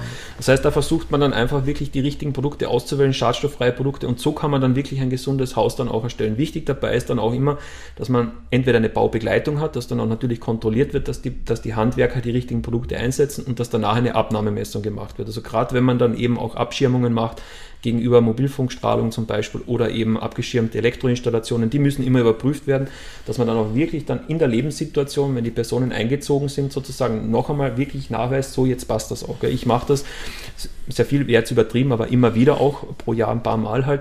Ähm, und da ist auch bei diesen abgeschirmten Elektroinstallationen ist da immer wieder mal äh, ein Strang dabei oder ein Teil der Elektroinstallation, der nicht passt. Das, weil die Erdung nicht ganz passt, das kann man dann schnell wieder richten, aber ähm, also abgeschirmte Elektroinstation muss einfach überprüft werden. Auch bei den Abschirmmaßnahmen ist es so, die müssen dann auch überprüft werden, dass man definitiv nachweist, ist das jetzt gesunken. Ja? Man kann nicht einfach nur präventiv sagen, so, ich habe jetzt Mobilfunk und ich streiche jetzt mein Haus damit. Die Farben sind grundsätzlich sehr hochwertig, also das sind rein ökologische Farben, die sind aber alles offiziell zugelassene Strahlenschutzprodukte, die auf dem Prinzip der Reflexion basieren. Das heißt, wenn ich jetzt anfange zu reflektieren ja, und Mobilfunk aus der Seite kommt, aber auch aus der anderen Seite kommt, ja, ich sehe da draußen den Mobilfunkmasten stehen und sage, da muss ich jetzt an die Wand streichen und irgendwie ein Gewebe vor, die Dings, vor, die, vor das Fenster hängen und ich sehe aber nicht, dass von hinten eine Reflexion kommt. Ja, Mobilfunk ist quasi optisch, das heißt unterliegt den Gesetzen von Beugung, Brechung und Reflexion. Das wird von Gebäudekanten hinten reflektiert, trifft mich wieder von der Hinterseite, wird reflektiert. Das heißt, es kann zu Strahlungserhöhungen kommen. Habe ich aktuell heuer im, im, im Sommer einen Fall gehabt in Wien, wo der Penthouse-Wohnung, ähm, zufälliger Penthouse-Wohnung, das habe ich auch schon bei normalen Wohnungen gehabt, aber war ein aktueller Fall, hat jemand eine Penthouse-Wohnung gekauft, wo sind die? Meistens ganz oben, ja, daher hat sich das gekauft, war jetzt nichts Besonderes, aber schöne Wohnung. Und hat sich darüber gefreut und dann ist er, schaut er beim, beim Fenster raus, bei seinem Schlafzimmerfenster, sieht er Riesenmasten in 20 Meter Entfernung, gell? richtig groß Mobilfunkturm. So, dann habe hab ich dann halt gemessen und immer Abschirmkonzept dann erstellt ähm, und dann gesagt, ja, er macht das jetzt so und so. Und dann habe ich gesagt, tun Sie das nicht, hören Sie auf mich, machen Sie das so. Ja, er macht das jetzt so und so. Dann war ich bei der Abnahmemessung dort ja, und dann war die Strahlung höher als vorher. Ja. Und dann habe ich gesagt, es tut mir leid, Sie haben nicht auf mich gehört. Wir, es ist dann nachgebessert worden. Wir haben es dann auch gesenkt, das hat dann auch gepasst. Aber man sieht, das kann dann halt entstehen und das ist dann halt schade. Das heißt, hier kann der Laie selbst da nicht wirklich anfangen, irgendwas zu machen, sondern man muss einmal wissen, wie hoch ist die Strahlung, was kann ich da entgegen, wie viel Widerstand brauche ich überhaupt, um diese auftreffende Strahlung wirklich zu senken, damit dann auch diese umweltmedizinischen Richtwerte dann erreicht werden. Und das kann man mit Breitbandmessgeräten, was ich eh schon erwähnt habe, gar nicht machen, sondern wenn, dann muss man das richtig machen. Das gehört wirklich in die Hände eines, eines Fachmannes, eines Sachverständigen. Und so kann man heutzutage wirklich ein gesundes Haus bauen, wo man dann wirklich diese, diese unnötigen Umweltbelastungen ausschließt, wo der Körper dann sich erholen kann, beziehungsweise das Immunsystem entlastet wird und was sich dann natürlich auch an, an, an Leistungsfähigkeit logischerweise dann auch zeigt, weil wenn mehr Energie zu vorhanden ist, wo der Körper nicht permanent irgendwas kompensieren muss, weil das ist, ist ja das, was der Körper macht, er muss entweder Giftstoffe abarbeiten oder muss Stressreaktionen körpereigene Substanzen, die da produziert werden, durch Stress abarbeiten. Wenn er das nicht muss, dann ist Energie frei. Und das zeigt sich natürlich dann auch im Wohlbefinden, beziehungsweise dann in Lebensfreude und in Leistungsfähigkeit. Das ist für einen Sportler, für einen Spitzensportler natürlich immanent. Ja. Und da ist etwas, was wir auch in Österreich sehr stark sehen. Das ist halt der, im Spitzensport. Wir sind eine Skifahrernation, wir sind ja nicht unbedingt Fußballer. Gell. Bei uns ist ja nicht alles flach. Gell. Da läuft, da, da, da, da läuft der, der Ball immer davon, deswegen tun wir mehr Skifahren wie, wie Fußball spielen. ähm, dass gerade im Spitzensport, da kommt es dann wieder so, dass da diese ganzen Entstörprodukte dann, diese Hersteller zu denen sehr stark hinlaufen und denen das schenken und sich damit dann auch auszeichnen. Gell? Also die, die geben denen das freiwillig und die legen sich das unter das Bett, alle möglichen Matten und Entstörprodukte und so. Und dann sagen unsere Spitzensportler, naja, sagen sie halt, ja gut, ich habe das halt und ich fühle mich irgendwie besser oder so hin und her. Die kriegen das kostenlos zur Verfügung gestellt. Gell? Völliger Blödsinn. Gell? Ich habe da schon mehrfach auch Messungen gehabt, also mit so Produkten, die denen zur Verfügung gestellt worden sind und die Belastung war danach höher als wie vorher. Ne? Gerade mit diesen Harmonisierungsmatten, in Störmatten oder so. Ne? Und das ist halt dann schon sehr seltsam, gell? weil, wie eingangs erwähnt, wir haben keine Sinne um elektromagnetische Felder. Ein gesunder Mensch kann das nicht spüren. Es kann individuelle Reaktionen geben, heißt aber nicht, dass wir jetzt dann gesundheitlich dann keine Auswirkungen haben. Ja, weil der Körper wird beeinflusst und das zeigt sich früher oder später und zwar in individuellen Problemen dann auch. Ja. Und diese Sachen gehören halt richtig gelöst und wenn man das dann richtig in den Griff bekommt, dann funktioniert das auch gut. Also da ist wirklich viel Leistungsfähigkeit dann auch drin und natürlich dann bei Personen, die schon gesundheitliche Probleme haben, muss man dann auf die Suche gehen im Bestandsbau, also in bestehenden Häusern, da dürfte dann was nicht stimmen und man kann halt in, in fast jedem Haus auch was finden. Ja. Das ist es halt. Das, also die Sachen heutzutage sind halt auch viel im Niedrigdosisbereich. Das heißt, man findet in jedem Haus nahezu etwas, im einen ein bisschen weniger, da geht es den Leuten noch besser und in manchen sehr viel, geht es den Leuten vielleicht auch noch gut, aber der Körper muss halt ordentlich arbeiten auch. Und das ist halt die Frage, ob das dann Sinn macht. Ja.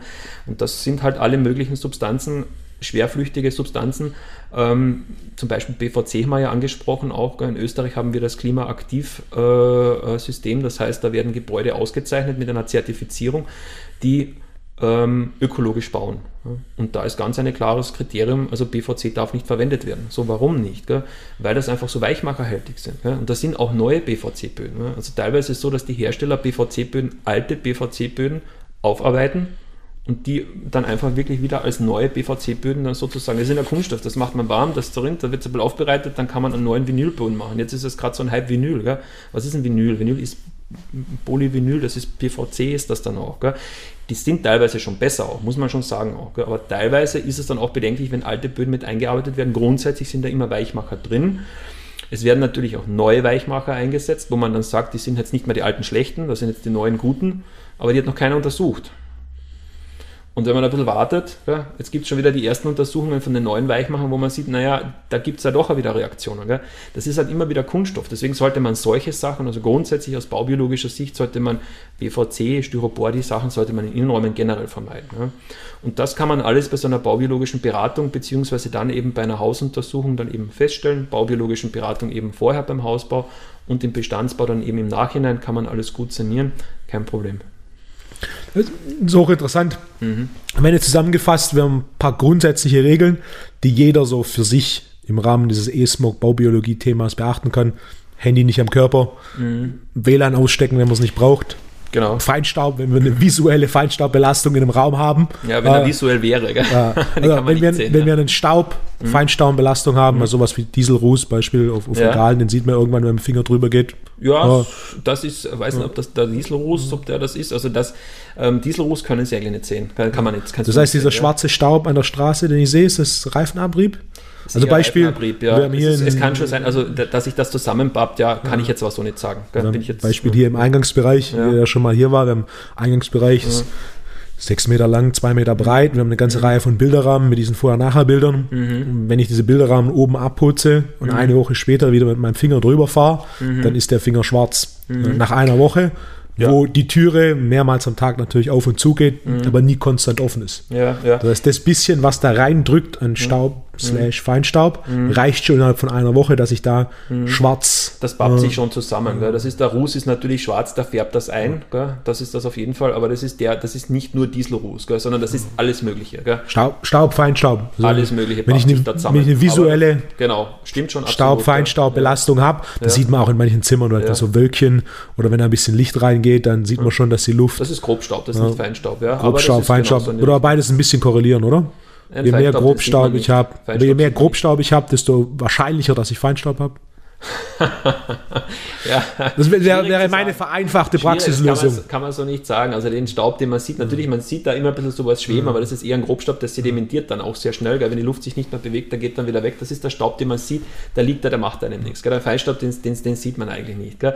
Kann man schwer sagen, ob das korreliert, kann sein, muss nicht sein. Gell? Was aber interessant ist bei dir im, im Forum, also wo das bei den Bilderrahmen ist, die sind ja Kunststoff.